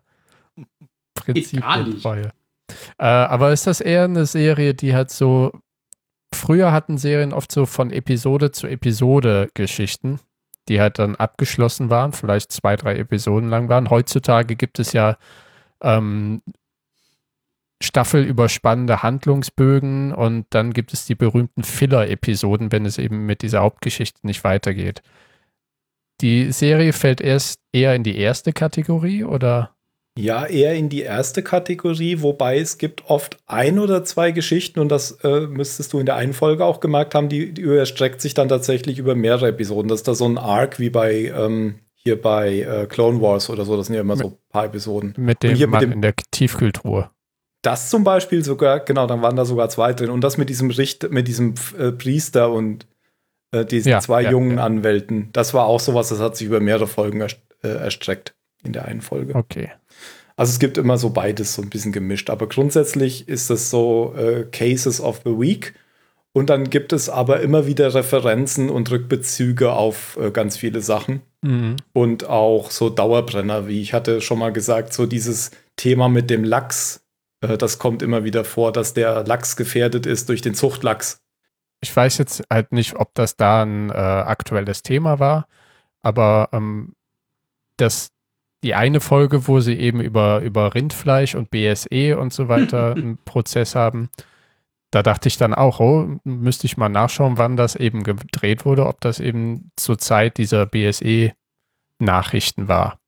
Oder eben. Ich glaube, das war ja in den danach. 90ern oder schon in Ja, das ich, ich wusste, wie gesagt, nicht, dass, es, dass die Serie 2005 oder 2006 Hm. angefangen hat. Aber vielleicht spielt die ja eher in den 90ern, dass sie auf so Sachen ähm, Bezug nehmen. Nö, aber Es das ist ja, im- ist ja immer noch ein Problem und das haben sie da einfach aufgegriffen. Was sind denn so Sachen, äh, wo du meinst, dass die heutzutage deutlich besser passen? Nicht, Äh, deut oder noch nicht besser. deutlich. Es gibt äh, in der zweiten Staffel eine Episode oder in der ersten Staffel, ich weiß es gerade gar nicht mehr. Und die wollte ich eigentlich auch auswählen. Ich habe sie dann aber irgendwie nicht mehr gefunden. Ähm, Mhm. da gibt es einen Lehrer an der Schule, der verbietet ähm, oder der, der lässt an den Fernsehgeräten in der Schule ein Gerät anbringen, in der man einen Sender nicht mehr sehen kann. Also der- das sind so Right, äh, Right-Wing News, so ein Right-Wing Ja. News Channel. Ja, ja. Fox halt. Zum Beispiel. und äh, da klagt ein Schüler dagegen. Und ähm, das ist auch wieder so ein Thema, was Alan Shaw letztendlich gewinnt, weil er den Schüler vertritt, aber er ist eigentlich anderer Meinung. Aber da Mhm. ist er ähm, ja argumentiert dann letztendlich wieder so, dass man wo will man denn aufhören, wenn man jetzt hier die äh, Zensur beginnt? Wer, wer entscheidet denn, wo es beginnt und wo nicht? Weil wenn, wenn er jetzt irgendwie andere äh, Channels äh, auch blockieren würde, das warum hätte er das Recht dazu als Lehrer? So, das war so seine Argumentation, gewinnt damit natürlich auch. Und das, das meine ich, ist heute eigentlich noch viel aktueller, weil wir diese Diskussion inzwischen ja äh, bei Facebook und so weiter haben. Ja. Ob die, äh, die Social Networks das ähm, äh, da äh, Themen blockieren können, sollen, dürfen oder sogar müssen. Oder müssen, ja. Ja. Und äh, ja, ansonsten gibt es auch einfach so zeitlose äh, Dinge. Es gibt so eine Folge, da, da wendet ein Polizist Foltermethoden an. Den ähm, verteidigt dann auch Alan Shore und äh, hält dann eben auch so ein Plädoyer, was eben einfach wieder diese Doppelmoral ähm, äh, klar werden lässt. Denn äh, er fängt dann so an, wie Amerikaner lieben Folter solange es nicht im eigenen Hinterhof geschieht und er erzählt dann einfach von, von Guantanamo und, und so weiter. Und äh, ja, das ist einfach auch wieder so, so, ein, so ein Plädoyer, wo er einfach durch, durch das Aufzeigen der Doppelmoral die Geschworenen auf seine Seite kriegt. Ich habe den Eindruck, dass da viel über, über die Plädoyers läuft, wo, Ja. was dann so das Zünglein an der Waage für einen Prozess ist. Oder gibt es da so, äh, also es, ich hatte jetzt bei den Prozessen oft den Eindruck, oh, es sieht nicht gut aus für die und dann ähm, wird das Plädoyer, reißt es nochmal herum, das Steuer. Na gut, ich meine, es ist halt zuallererst trotz allem, es ist eine Fernsehserie. Ja, eine Aber du kannst es klar, natürlich ja, in ja. so einem Justizsystem, äh, wo, wo, du, wo du so eine Laienjury hast, kannst du damit natürlich nochmal einen größeren Effekt erzielen, als wenn du, wenn du dich vor einen, vor einen Berufsrichter stellst und da irgendwie eine große emotionale Nummer abziehst. Da ist der Mhm. ja eher, eher in der Lage zu gucken. Ja, kann schon sein, aber Gesetz ist halt so. Genau, und da gibt es auch dann eine verschiedene Anzahl von Richtern. Und die einen, da weiß man schon, wenn der, je nachdem, welcher Richter dann irgendwann in, der, in dieser Folge auftaucht, weiß man schon, aha, diesmal geht es eher so ins Komödiantische oder hier kreisen sie auf Granit oder so. Mhm, okay. Weil es, die Richter Also so- kommen halt so- sehr oft vor. Also es ist nicht jedes Mal ein anderer oder so, sondern man sieht Ja, das- viele von ja denen cool, sehr dann- oft. Dann kann sich da ja auch eine Beziehung aufbauen. Aber dann ist das ja Das ein bisschen so, wie äh, wenn, wenn Dr. House eine Viertelstunde vor, vor Serienende eine Diagnose stellt, kannst du dir sicher sein, dass es Ja. nicht die Krankheit ist. Ja, vor allem, wenn jemand Lupus aufbringt. Ähm, ist äh, vielleicht noch mal zu dem Rechtssystem. Ich kenne es ja auch nicht wirklich. Aber zum einen habe ich verstanden, dass das äh, Boston irgendwie so ein Gerichtsstandort ist, so ein einer für Zivilrecht, weil das ist ja eine Anwaltskanzlei für Zivilrecht, eigentlich nicht für Strafrecht. Manchmal geht es auch um ähm, Mord oder irgendwelche anderen Strafrechtsdelikte, aber eigentlich ist das eine Zivilrechtskanzlei. Und Boston scheint da irgendwie so ein gehobener Standort zu sein. Vielleicht ist das irgendwie so ein oberes Verwaltungsgericht oder sowas. Deswegen gibt es da so viele Fälle. Und deswegen ist diese Kanzlei auch in Boston. Und die haben halt aber auch in anderen Teilen der Welt und des Landes Kanzleien, um so strategische Prozesse führen zu können. Und dann Oder in London. zum Beispiel, äh, wie in der ersten Folge. Ähm, dann gibt es ja noch einen Unterschied. Manchmal gibt es Verhandlungen, wo ähm, nur Richter sind und manchmal gibt es welche mit Geschworenen. Und ich habe so verstanden, zuerst wird mal vom Richter entschieden, ob das überhaupt in eine Ob es Verhandlung überhaupt einen Prozess gibt. Genau, ob es überhaupt einen Prozess gibt. Genau, das, das nennt man, glaube ich, Trial auf Englisch. Prozess. Und dann, und diese Trials sind dann halt immer mit Geschworenen. Und da ist dann der Richter sozusagen nur noch Moderator, weil da entscheiden dann die Geschworenen. Aber erstmal entscheiden Ja, genau, der Richter. musste halt die ganze Zeit gucken, dass die Gesetze eingehalten Genau. werden und soll das Verfahren so ein bisschen, ein bisschen führen. Aber das, also die, die Entscheidung, ob es eine Verurteilung gibt oder nicht, die trifft ja der, der Richter dann nicht. Genau, aber der trifft Also das Strafmaß verhängt der Richter dann schon wieder, Ja. aber die Entscheidung, ob es eine Verurteilung gibt. Der trifft aber erstmal die Entscheidung, ob es sich überhaupt lohnt, in so ein Trial zu gehen, oder? Ja. Ja. Deswegen gibt es dann nämlich auch immer mal wieder Verhandlungen, wo nur der Richter ist und keine Mhm. Geschworenen. Das sind dann noch nicht die Prozesse. ja, das war doch hier bei Alan Shaw, als er in der Bar diese Prügelei Genau. angezettelt hat, genau. Da standen sie, das sah ja aus, wäre das so, so ein Gang gewesen tatsächlich, wo so, wo man direkt Ja, vor den glaub- Richter geführt wird. Ich glaube, da sind auch gefühlt äh, 15 Verhandlungen pro Minute oder so, Mhm. weil das wird ja einfach nur fließbandmäßig runtergeprügelt, Ja. bevor es dann zur richtigen Verhandlung kommt. Wie in Las Vegas. Gefühlt. Lang, mit den gearbeitet. Keine Hochzeiten, sondern die Verknackung. Da, da habe ich übrigens auch ein Zitat dann äh, genau zu dieser Szene, wenn du sie schon ansprichst. Er hat in einer Bar jemanden bezahlt, damit er einen anderen schlägt. Euer Ehren, der Kerl hat meine Ehre beleidigt. Nach dem Kneipenkodex war ich verpflichtet, darauf zu reagieren. Da wir in Amerika sind, habe ich einfach ahnungslose Krieger angeworben, die keine Ahnung hatten, worauf sie sich ein. Lassen. Ja, das war so Gerade lustig. habe ich mir Keanu Reeves vorgestellt und äh, Ja, ich stelle mir mal Mulder vor. Oh ja, stimmt. Ja, aber das zeigt ja auch so schön, wie das äh, System da funktioniert oder auch eher nicht funktioniert. Weil es ist ja quasi egal, was das Gesetz sagt, wenn er, er oder sie schuldig gesprochen wird, ist die Person schuldig und wenn sie nicht schuldig gesprochen wird, ist sie nicht schuldig, obwohl das Gesetz eventuell etwas ganz anderes sagt. Da äh, kann ich einen guten Film empfehlen. Wie heißt der? Pri Primal 4, glaube ich.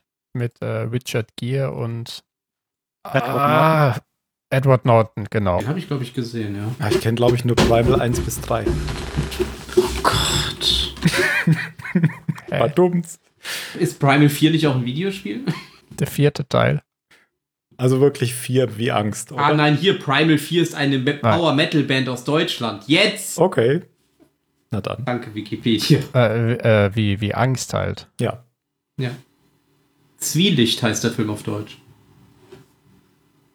Kann ich nur empfehlen. das, äh, das genau. Debütwerk von, von Edward Norton und ein sehr guter Film. Und warum bist du jetzt dafür gekommen? Weil es da auch um die Beeinflussung von.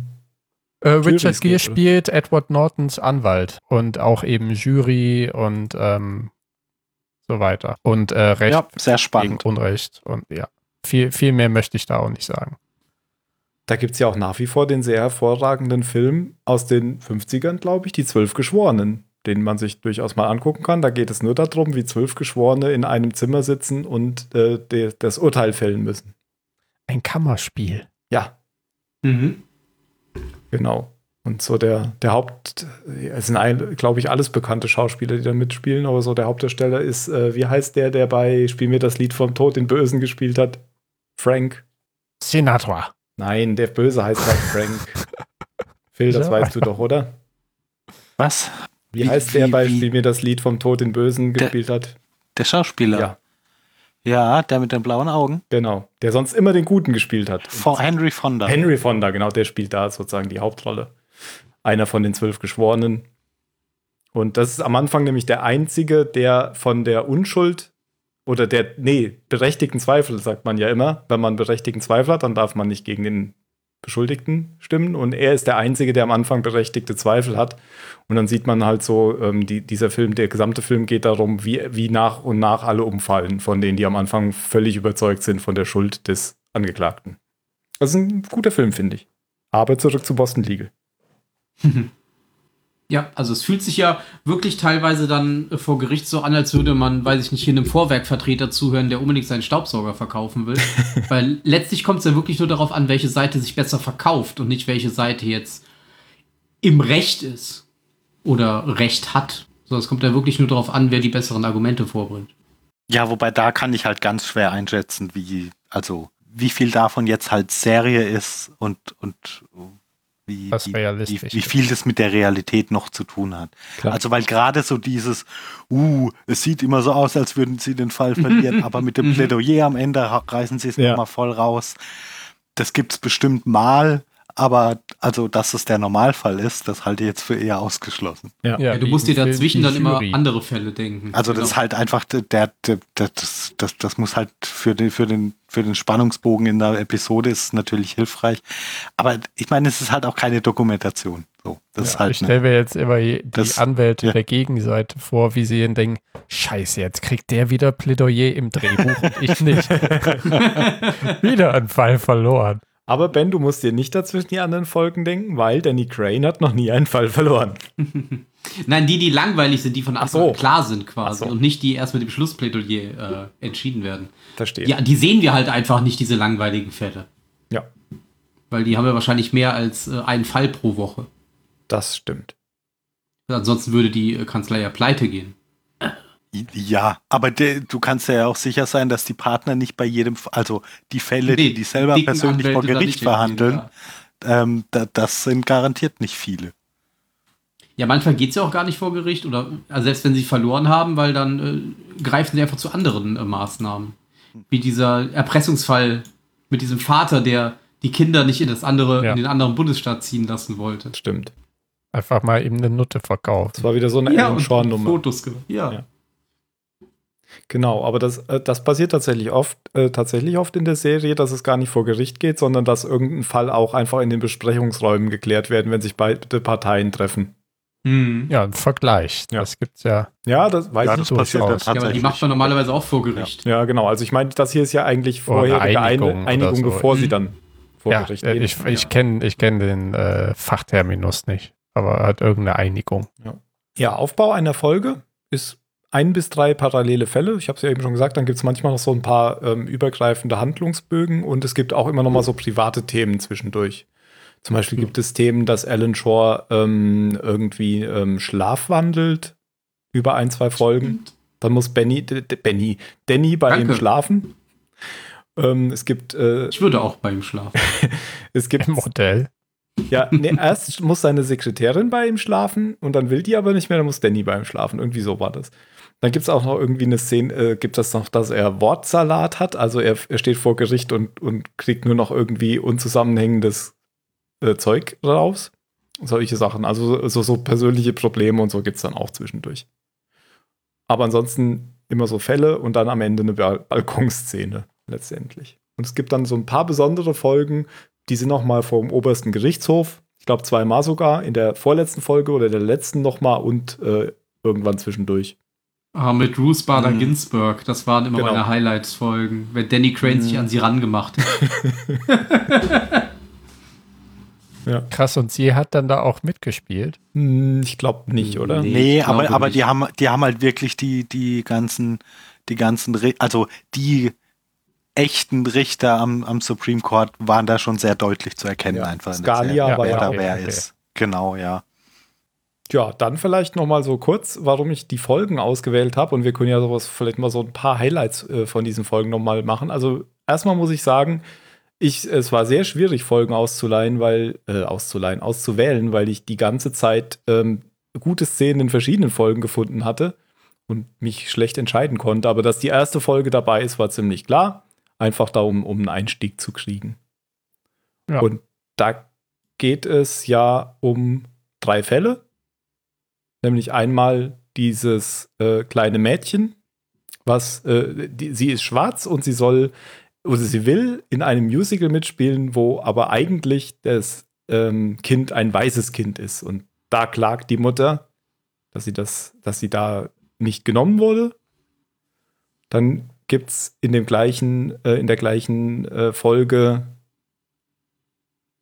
äh, weiß ich jetzt nicht mehr. War, ich habe hier aufgeschrieben Familienstreit. Ah, von Ehefrau betrogen. ja, das ist die Geschichte mit Danny Crane, wo sein alter Kunde und Freund zu ihm kommt. Mit dem quasi besten Mandanten der Kanzlei. Ja, genau. mhm. Wo ich auch denke, ist das, wenn, wenn halt jemand dein bester Kunde ist, dein bester Mandant, ist das wirklich ein guter Mensch? Wenn der so oft verklagt Wahrscheinlich wird. dann nicht, ne? Ja, oder halt so oft verklagt. Oder selber klagt, ja. Das stimmt wohl. Das ist wertvoll, aber den hast du ja dann doch nicht gern. Ja, das hat er ihm ja auch gezeigt. Alles für die Frau habe ich gern. Ja, und da kommt das ähm, mit dieser Verhandlung mit äh, dem Kind, kommt das ja dann noch vor, dass ähm, Danny ein, für ein weißes Kaninchen sorgt, was er aus dem Hut zieht. Das sagt er vorher und dann kommt ähm, ein Referent rein und hält Al davon- Sharpton. Genau, Al Der Sharpton. Ja. echte El Sharp. Der echte Der Al echte. Sharpton. Ja. Und hält so ein flammendes Plädoyer. Und es war schön. Und dann geht er einfach wieder war- raus. Und ja, also das fand ich aber auch tatsächlich, also fand ich auch so von El Sharpton lustig, weil Ja. das war ja schon, also der hat sich da schon auch ein bisschen über sich selber lustig gemacht, wie Ja. er so dramatisch in diesen Gerichtssaal reinkommt, da überhaupt nichts verloren hat und diese, diese völlig, also und, und diesen Fall auch so völlig überhöht. Und er kommt ja Ähm. später nochmal in, der- in der Folge, Ja, na komm. Ja. sie das nochmal wiederholen. Und äh, El Sharpton, muss man sagen, ist ein Bürgerrechtler. Ach so, ja. Ja, und sehr berühmter in den Ein USA. sehr berühmter Bürgerrechtler, genau. In Deutschland kennt man den jetzt wahrscheinlich nicht, wenn der da reinkommt. Aber in den USA hat ihn vermutlich jeder erkannt. Hm. Er wollte ja auch mal Präsident werden. Echt? Das wusste ich nicht. Ja. Hm, Hat aber, also wurde nicht nominiert. Er wollte äh, Kandidat werden. Mhm.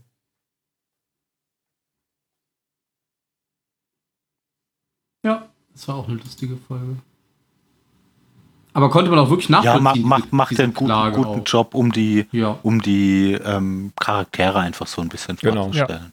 Also ich finde die Fälle tatsächlich gar nicht, also gar nicht so interessant, aber so als, als Vehikel, um, um einfach zu zeigen, wer, wer ist hier wie unterwegs, das macht, Ja, Macht die erste Folge einfach einen guten Methoden Job. Und so weiter. Ja. ja. Hatte auch nur eine 8,1. Ich habe äh, zufälligerweise haben Nur. sich die Folgen, die ich ausgewählt habe, alle gesteigert. Ähm, Hm. War keine Absicht, aber hat sich so ergeben. Dann die. Äh, gibt's noch was zu sagen? Nö. Nö. Nö. Entscheide ich. Nein. Gut. Punkt. Die Folge hieß äh, Revierkämpfe, Head Chases. Aha. Guck ich gerade, ob ich da noch einen Einspieler zu habe. Moment. Hm, ich hätte die Einspieler besser benennen sollen, aber ich bin mir ziemlich sicher, dass es. 007315. Ich bin mir sicher, dass es keinen Einspieler mehr zu der Folge gibt. Ich mache trotzdem einfach mal ein, weil der Finalversion 3. ich mache trotzdem mal einfach mal ein, weil der nirgendwo vorkommt. Äh, Mitch. Wenn Sie erlauben, nenne ich Sie Mitch. Mein Name ist Michael. Gut, Danny Crane. Dann nächste Folge. Danny Crane. Nein, die nächste Folge ist doch dicke Luft. Ja. Die 13. Folge der ersten Staffel, It Girls and Beyond, hatte eine 8,4. Ach, so diese Lesbenfolge. Das ist die Lesbian-Folge. ja. Habe ich ähm, vor allem deswegen aus, ausgewählt, weil äh, Shirley Schmidt kommt zwar die Folge davor, aber hier kommt dann auch noch Catherine Piper dazu. Also äh, Betty White, dass man die mal hat. Und äh,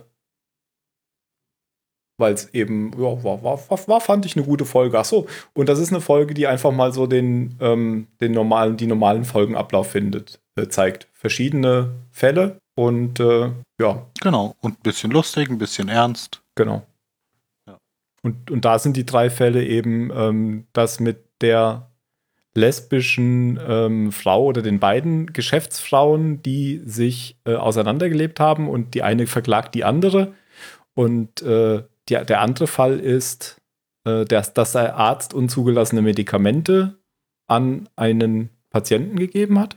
Also Team, Entschuldigung, das hört sich so lustig jetzt an. Ja, das sind zwei Lesben, ähm, die, die leben sich auseinander und deswegen verklagt die, die andere, weil sie auseinander Achso, nein. Was fällt, was fällt dir auch ein?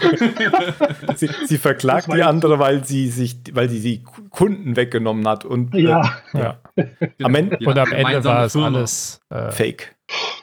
ein Aber guck, in den USA wäre das auch möglich gewesen. Ja. Das ist wurscht. Ja, das stimmt tatsächlich. Die hätten Gott verklagt.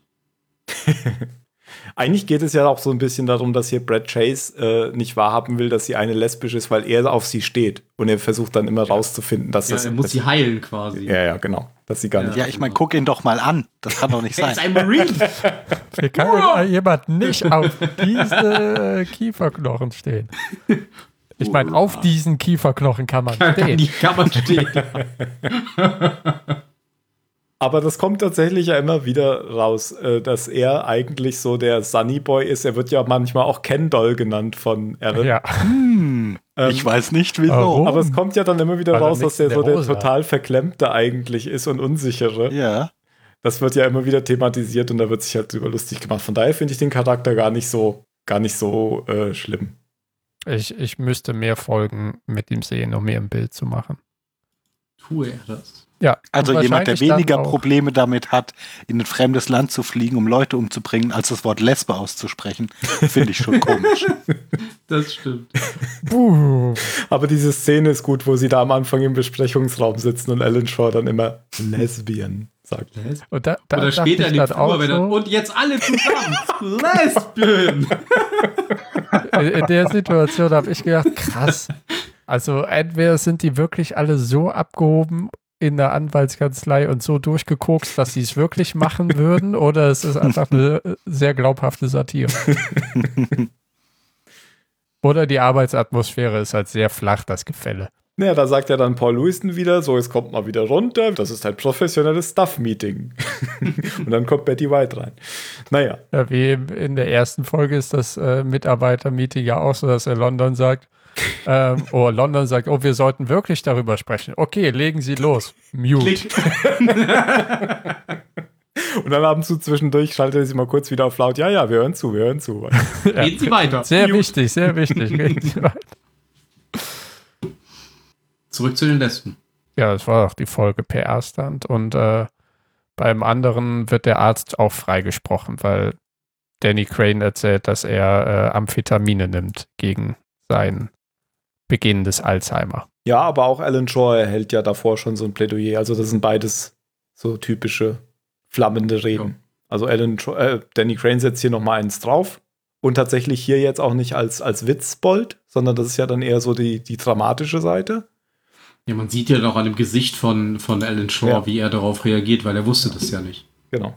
Und an, angeblich, ähm, also ich kann es jetzt nicht sagen, weil, weil ich die Folgen davor nicht gesehen habe, angeblich wirkt er ja auch wacher und agiler und fitter in, in dieser Folge.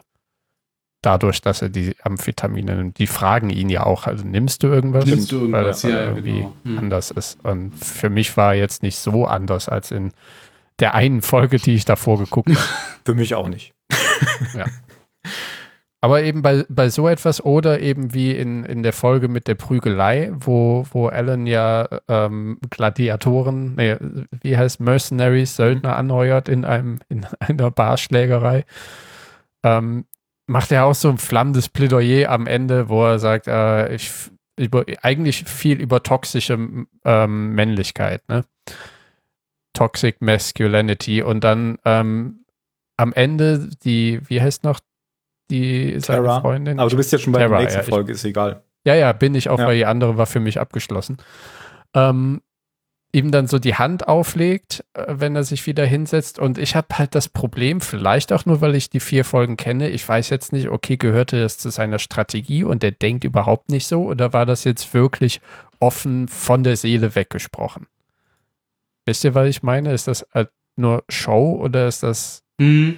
Hat er das Ehrlich. jetzt gemacht, um den Fall zu gewinnen oder kam Genau, das genau. aus ihm Ja. quasi raus? Also ich hatte das schon so verstanden, dass er das gemacht, weil sie ihm ja vorher die Leviten gelesen hatte. Und er dann gemerkt hat, äh, dass er sich wie ein Arsch verhält. Da Ja, gibt's ist ja, er ja auch. Er ist ja auch ein Arsch. da gibt's ja vorher mehrere von diesen Szenen, wo die aufeinandertreffen und er will ja dann sogar ähm, irgend, er bricht ja irgendwie mit jedem Streit los in, in der Folge danach. Also so auch mit Brad Chase und äh, will ihn da in der Kaffeeküche angreifen. Da kommt ja Tara dann auch wieder dazu und stellt sich auf die Seite von Brad Chase. Und ich glaube, ähm, ich glaube, da ist er dann schon ehrlich, wenn er das, Okay. wenn er das sagt. Ich bin mir aber auch nicht sicher. Man kann sich das nicht so ganz sicher sein. Bei diesen Anwälten, bei diesem Pack. Man weiß ja auch nie, ob er einen anguckt oder nicht mit Eben. Blick. Aber ich wollte zumindest noch ob er einen erkennt. Ich wollte noch einen Satz zur letzten Folge sagen, weil ich da die Balkonszene, ähm, da gibt es noch ein Zitat, was ich sehr lustig fand, ähm, weil äh, da geht es da darum, dass Danny das Zeug ja nicht mehr nimmt, dieses Aufputschmittel. Und dann, dann zeigt er so auf seinen Kopf und sagt, die eigentlichen Antworten findet man ja sowieso nicht hier, sondern zuerst schaut man zu Gott und dann, sagt Alan Shaw, Fox News. Fox News. Übrigens ist sie ja auch von Fox äh, produziert, die Serie. Also natürlich nicht von Fox News, sondern Ja, von aber 20. Fox und Fox News Century ist ja Fox. wie Tag und Nacht. Die Simpsons sind ja auch von Fox. 20th Century Fox. Jetzt oder? sind sie von Disney. Okay. Ja, aber dann ist ja jetzt äh, Boston Legal auch von Disney. Ja, ist es auch. Kann man bestimmt Dann können sie auf ja Disney Plus gucken. Wobei ausgestrahlt wurde es ja von ABC, was aber ja auch Disney ist. Ein Teufelskreis. Okay. Die sind überall. Ach, vielleicht kann man es deshalb nicht mehr bei, bei Amazon Prime gucken. Also du kannst es, du, weil du kannst es nicht mal kaufen bei Amazon.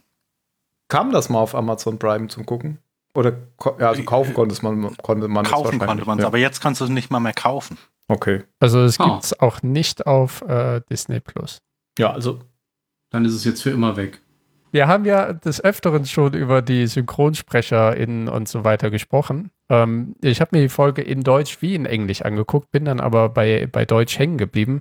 Einfach weil ich die sehr cool synchronisiert finde. Ähm, so als hätt, hätte halt die Synchronisierungsfirma oder was auch immer damals wirklich Zeit gehabt dafür. Heutzutage leiden Synchronisationen oft daran, finde ich, dass eben die Firmen überhaupt keine Zeit sich nehmen können für eine Synchronisation. Und ähm, es hatte für mich so diesen äh, Nachmittag Vox Fernsehen-Charakter, diese Übersetzung oder diese Synchronisation. Ich fand das sehr charmant.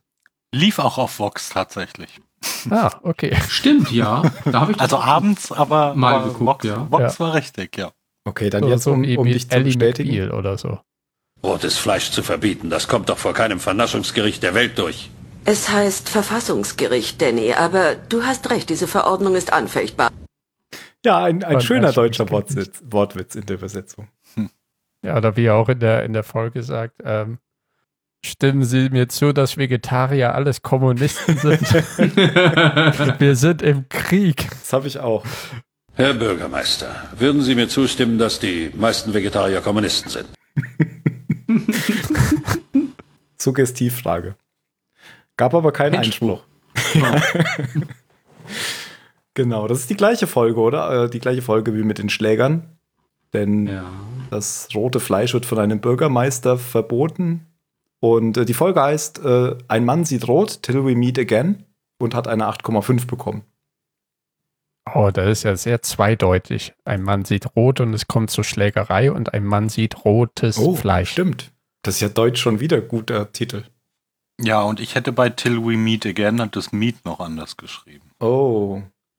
Ein Oh. Habe ich das falsch gemacht oder meinst du? Das weiß ich nicht. Nee, ich glaube, ich Aber das nicht ist auf jeden gemacht. Fall eine aus, ausgelass, also Gelegenheit. Das wäre sehr schön. Till we meet again. Bei The Leftovers Und hätten da- die das gemerkt.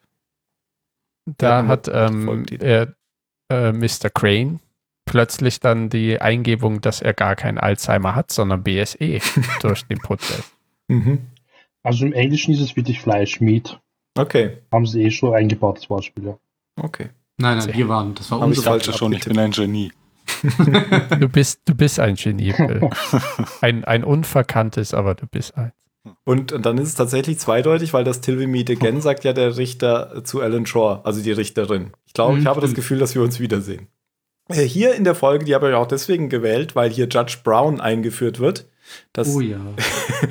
ist äh, ein Richter, der schon sehr alt ist, über 70, weiße Haare hat und immer noch bei seiner Mutter wohnt. Ja. Und Der alte Schlappschwanz. der, der alte Schlappschwanz. Ähm, genau. Und hier weiß Danny Crane genau, wie er ihn äh, packen kann, nämlich genau damit, dass äh, er ihm suggeriert, er sei ein alter Schlappschwanz, wenn er äh, diesem Verbot zustimmen würde, das Fleisch zu verbieten. Und das wird ihm dann mehrmals eingetrichtert, auch durch Shirley, die er erst nicht will. Aber die ist dann, glaube ich, hinterher auch benutzt, den Begriff im, im Plädoyer. Ja, und allein dadurch eben, wo er quasi diesen Fall gewinnt, weil das so zieht. Ja. Und dieser Richter ist immer so sehr verunsichert und äh, der hat so ein, ein sehr gutes Mimenspiel immer in den Folgen, wo er vorkommt. Es gibt, es gibt auch so eine Folge, da, ich weiß nicht mehr, was da passiert, aber da fällt irgendwas am Anfang von der Decke oder so. Dann sitzt er mit so einem Baseball, nee, mit so einem Footballhelm, die, mit so einem roten Footballhelm die ganze Zeit vorne. ja. Und das ist auch der, der Richter, der am häufigsten vorkommt Mhm, in genau. der Serie. Aber tatsächlich einer, der leicht manipulierbar ist. Und wenn man äh, weiß, dass der da ist, dann weiß man schon, der, da hat man dann viel Spaß mit, mit diesem Richter, weil der meistens dann irgendwie manipuliert wird. Gibt es eigentlich auch Fälle, die sie verlieren? Also jetzt von Danny Crane abgesehen? Ja, Danny Crane vor? natürlich nicht, aber die anderen schon. Alan Shaw verliert auch mal Fälle. Zum Beispiel gibt es einen Fall, ähm, da hat er seinem, da, da ging es tatsächlich, glaube ich, um einen äh, Strafprozess. Und da hat er seinem, hat er seinem Mandanten geraten, dass er äh, vielleicht besser fliehen sollte, weil er kann nichts mehr für ihn tun. Und das wird dann später auch nochmal aufgegriffen. Da wird nämlich dann Alan Shaw angeklagt, dass er das getan hätte. Ihnen die Flucht empfohlen. Ja. Okay. Und das ist nämlich die, die Folge, in der dann äh, Danny Crane seine Hose auszieht und die Zielscheibe auf seinem Hintern zeigt. Um deutlich zu machen, dass der ähm, Staatsanwalt ihn da nur dran kriegen will, weil sie alle Zielscheiben auf ihrem Hintern haben. Es gibt noch so einen alten Richter, ähm, der ist eigentlich tatsächlich senil. Also hier dieser Richt Judge äh, Clark Brown, der ist nur, ähm, der lässt sich sehr gut beeinflussen. Dann gibt es aber wirklich noch so einen ganz alten Richter, der hat auch so weiße Haare, der kommt auch öfter vor und der kriegt die Sachen nicht so richtig mit, ähm, um die es geht. Ich weiß, äh, Moment, der heißt, der kommt, glaube ich, jetzt hier in den Folgen nicht vor, aber der kommt auch öfter vor und der heißt Judge Sanders. Und da habe ich noch einen Einspieler. Und jetzt alle zusammen. Okay, nein. das war der falsche Einspieler. das war mein Einspieler. Dann vielleicht das hier. Wenn Mr. Fleming sich durch seine Darstellung in der Kampagne meines Mandanten gekränkt fühlt, sollte er einfach eine Gegenoffensive starten. Wie Richter Brandner schon sagte, die beste Waffe gegen üble Nachrede ist üble Nachrede. Kein Wunder, dass Brandner sowas gesagt hat. Er war ja auch ein bekannter Trinker und Pederast. Äh, nein, das war es nicht, aber das war nochmal die eine Alan Shore-Referenz. Ah, da, das ist er natürlich. Sie reden zu viel. Vorausgesetzt, das Opfer ist körperlich dazu fähig, werden wir morgen um 15 Uhr hier wieder zusammenkommen, Sie Schwätzer. Und jetzt Schluss mit diesem, diesem, ähm, äh, Pipifax. Pipifax. Pipifax. Ja, das war der alte senile Richter.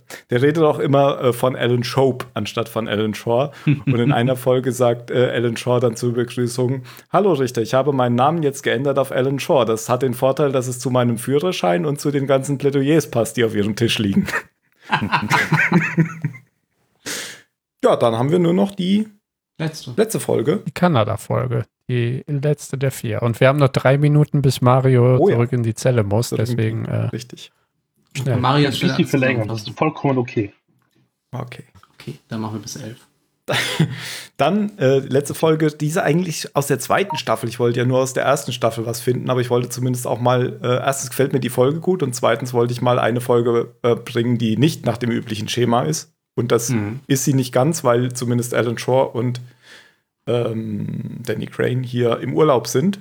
Die Folge heißt Natur pur oder Finding Nemo, weil sie in Nemo sind, in Kanada, Nemo Bay, und dort zum Fischen gehen, nachdem nämlich Alan Shore von Terra verlassen wurde. Die Folge hat 8,7 auf der Richterskala, nein, auf der IMDB-Skala. Da habe ich wieder gedacht, äh, ich möchte doch gerne mal nach Kanada. So schön da. Ja, I came here to enjoy the nature. Don't talk to me about the environment. Und dann sagt Alan, all reality, none of it scripted. Ja, so, so passt das ja auch zu einem Republikaner. Genau. Catherine muss sich im anderen Handlungsstrang wegen eines Mordes ver verantworten und der dritte Handlungsstrang ist eigentlich ziemlich egal. Der ist, ähm, den, kann man nicht so richtig verstehen, weil man die vorherigen Folgen nicht kennt, wo der Ach so, mit dem, mit diesem mit Reverend Priester, genau. Priester, ja. Ja, fand ich ganz schön. Auch, dass sie äh, in ihrem Urlaub es nicht sein lassen können, ähm, Anwälte zu sein, weil dann gehen sie ja vor ein amerikanisches Gericht, wo ich denke, da haben sie auch überhaupt keine äh, Berechtigung oder so da zu sein als, als amerikanische Ja, das- Anwälte, das war aber das ist Amerikanern doch Fernsehen. eh egal. Sagen sie ja auch, wir sind eine Supermacht, sagt Danny Crane. Wir könnten hier jederzeit einmarschieren. Aber ich fand, äh, nachdem ich das jetzt nochmal geguckt habe, das war ja eigentlich genau das weiße Kaninchen wie der Referent in der Folge 1. Genauso sind Ja, sie ja da genau, genau. Sie waren die beiden Kaninchen. Ja. Und da ist ja wieder so eine entflammende Rede von ähm, nicht Danny Crane, sondern Ann, Andrew? Alan Shaw. Alan. Ja, ähm, die, die Kanadier dazu überzeugt, dass äh, ja, dass das besser ist, äh, den, den Lachs zu schützen, wo der Richter auch sagt, dass ein Amerikaner uns Kanadiern über die, unsere Umwelt erzählen muss.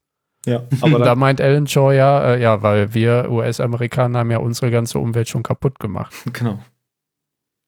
Da blitzt dann wieder der äh, Liberale durch, der Demokrat.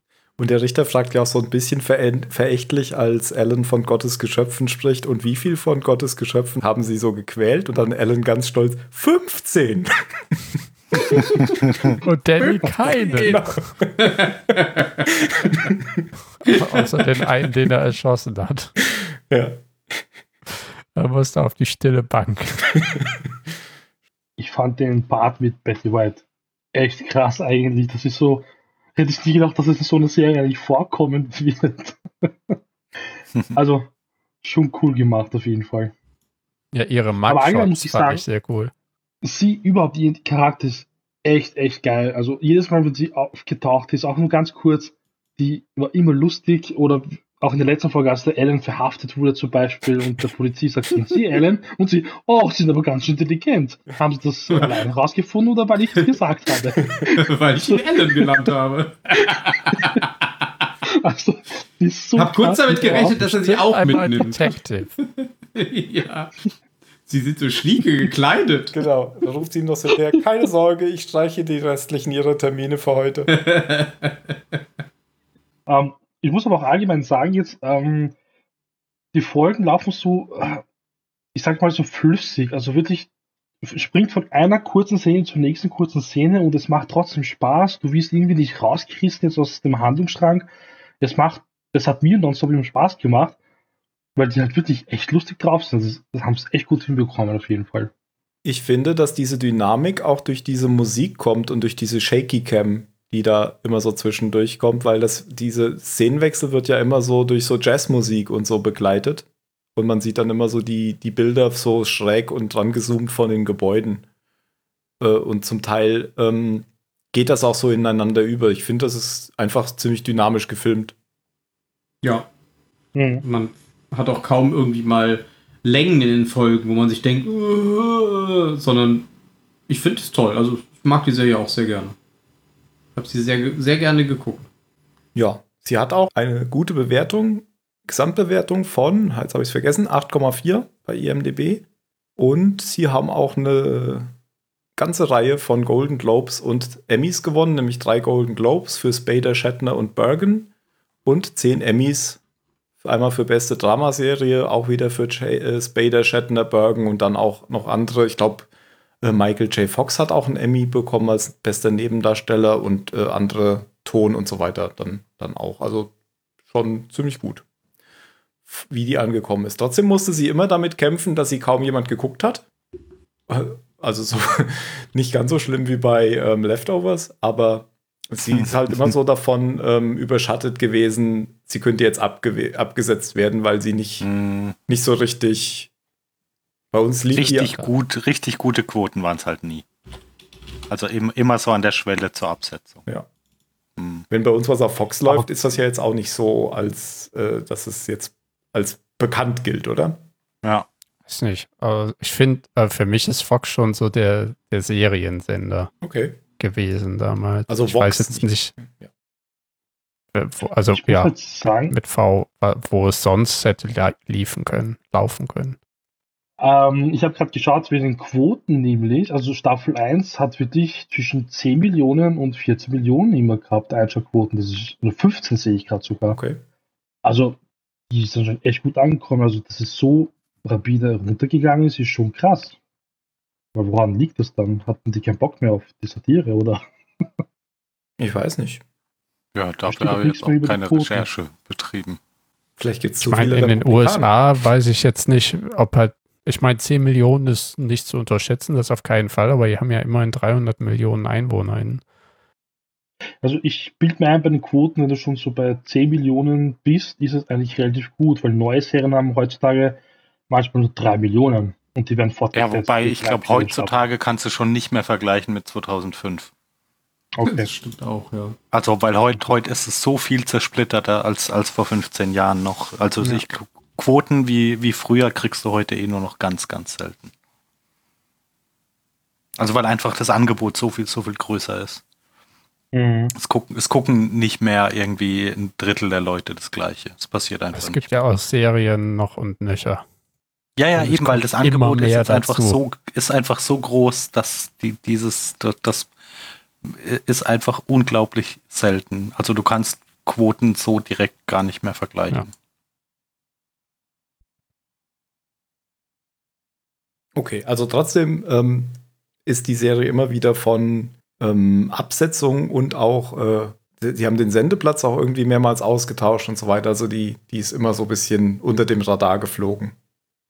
Wird übrigens auch in irgendeiner Folge thematisiert. Da sagt nämlich dann Alan, übrigens, wir laufen jetzt nicht mehr Montag, sondern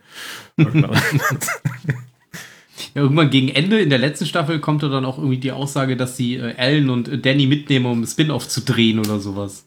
Genau, dass sie dann ihr eigenes Boston Ding- Public wahrscheinlich. wahrscheinlich. Wobei das ja jeder schon das Spin-off war eigentlich. Ja, ja. Ja, stimmt. Gut, ich hätte noch ein Danny Crane Zitat. Ich bin ein Ex-Marine, ausgebildet als Scharfschütze. Oder war ich Pilot?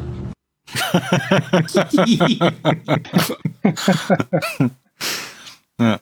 Und noch was? Offenbar gibt es da ein Persönlichkeitsrecht, von dem ich nie gehört habe. Wie solltest du auch? Es steht in der Verfassung. Das war Paul Lewiston übrigens, der das Mhm. gesagt hat. Mehr habe ich jetzt auch nicht. Ja, aber ich glaube, wir haben doch auch irgendwie so ein Bild von der Serie vermitteln können. denke auch.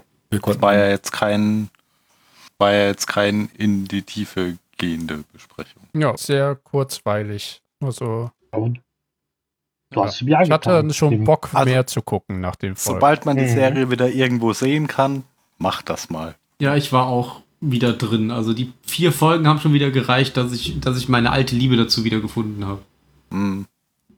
Wie gesagt, ich mache auch gerade einen Rewatch, deswegen bin ich auch überhaupt erst drauf gekommen. Es sind ja auch nur 101 Folgen. Ja, eben, das hat man ja schon. Sind ja auch nur 40, 42 Minuten ist der Durchschnitt der, der Folge.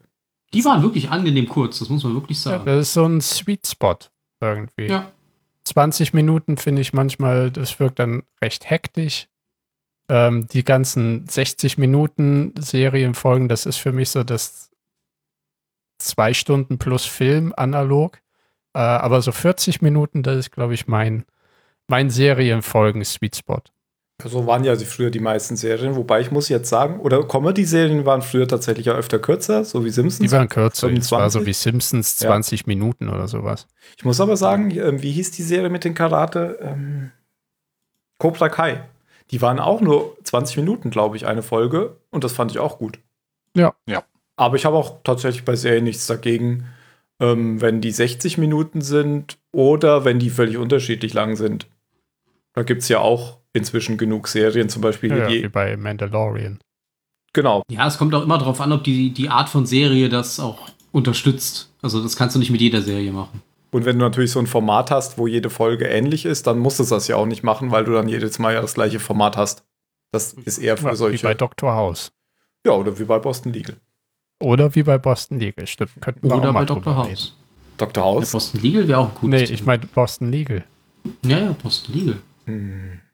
Danny Crane. Na gut, dann lassen wir es dabei bewenden und lassen vielleicht Danny Crane zum letzten noch einmal zwei Worte sagen.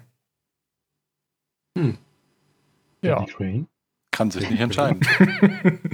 ich der dachte, jemand will noch was sagen. Okay. Ach dann- so.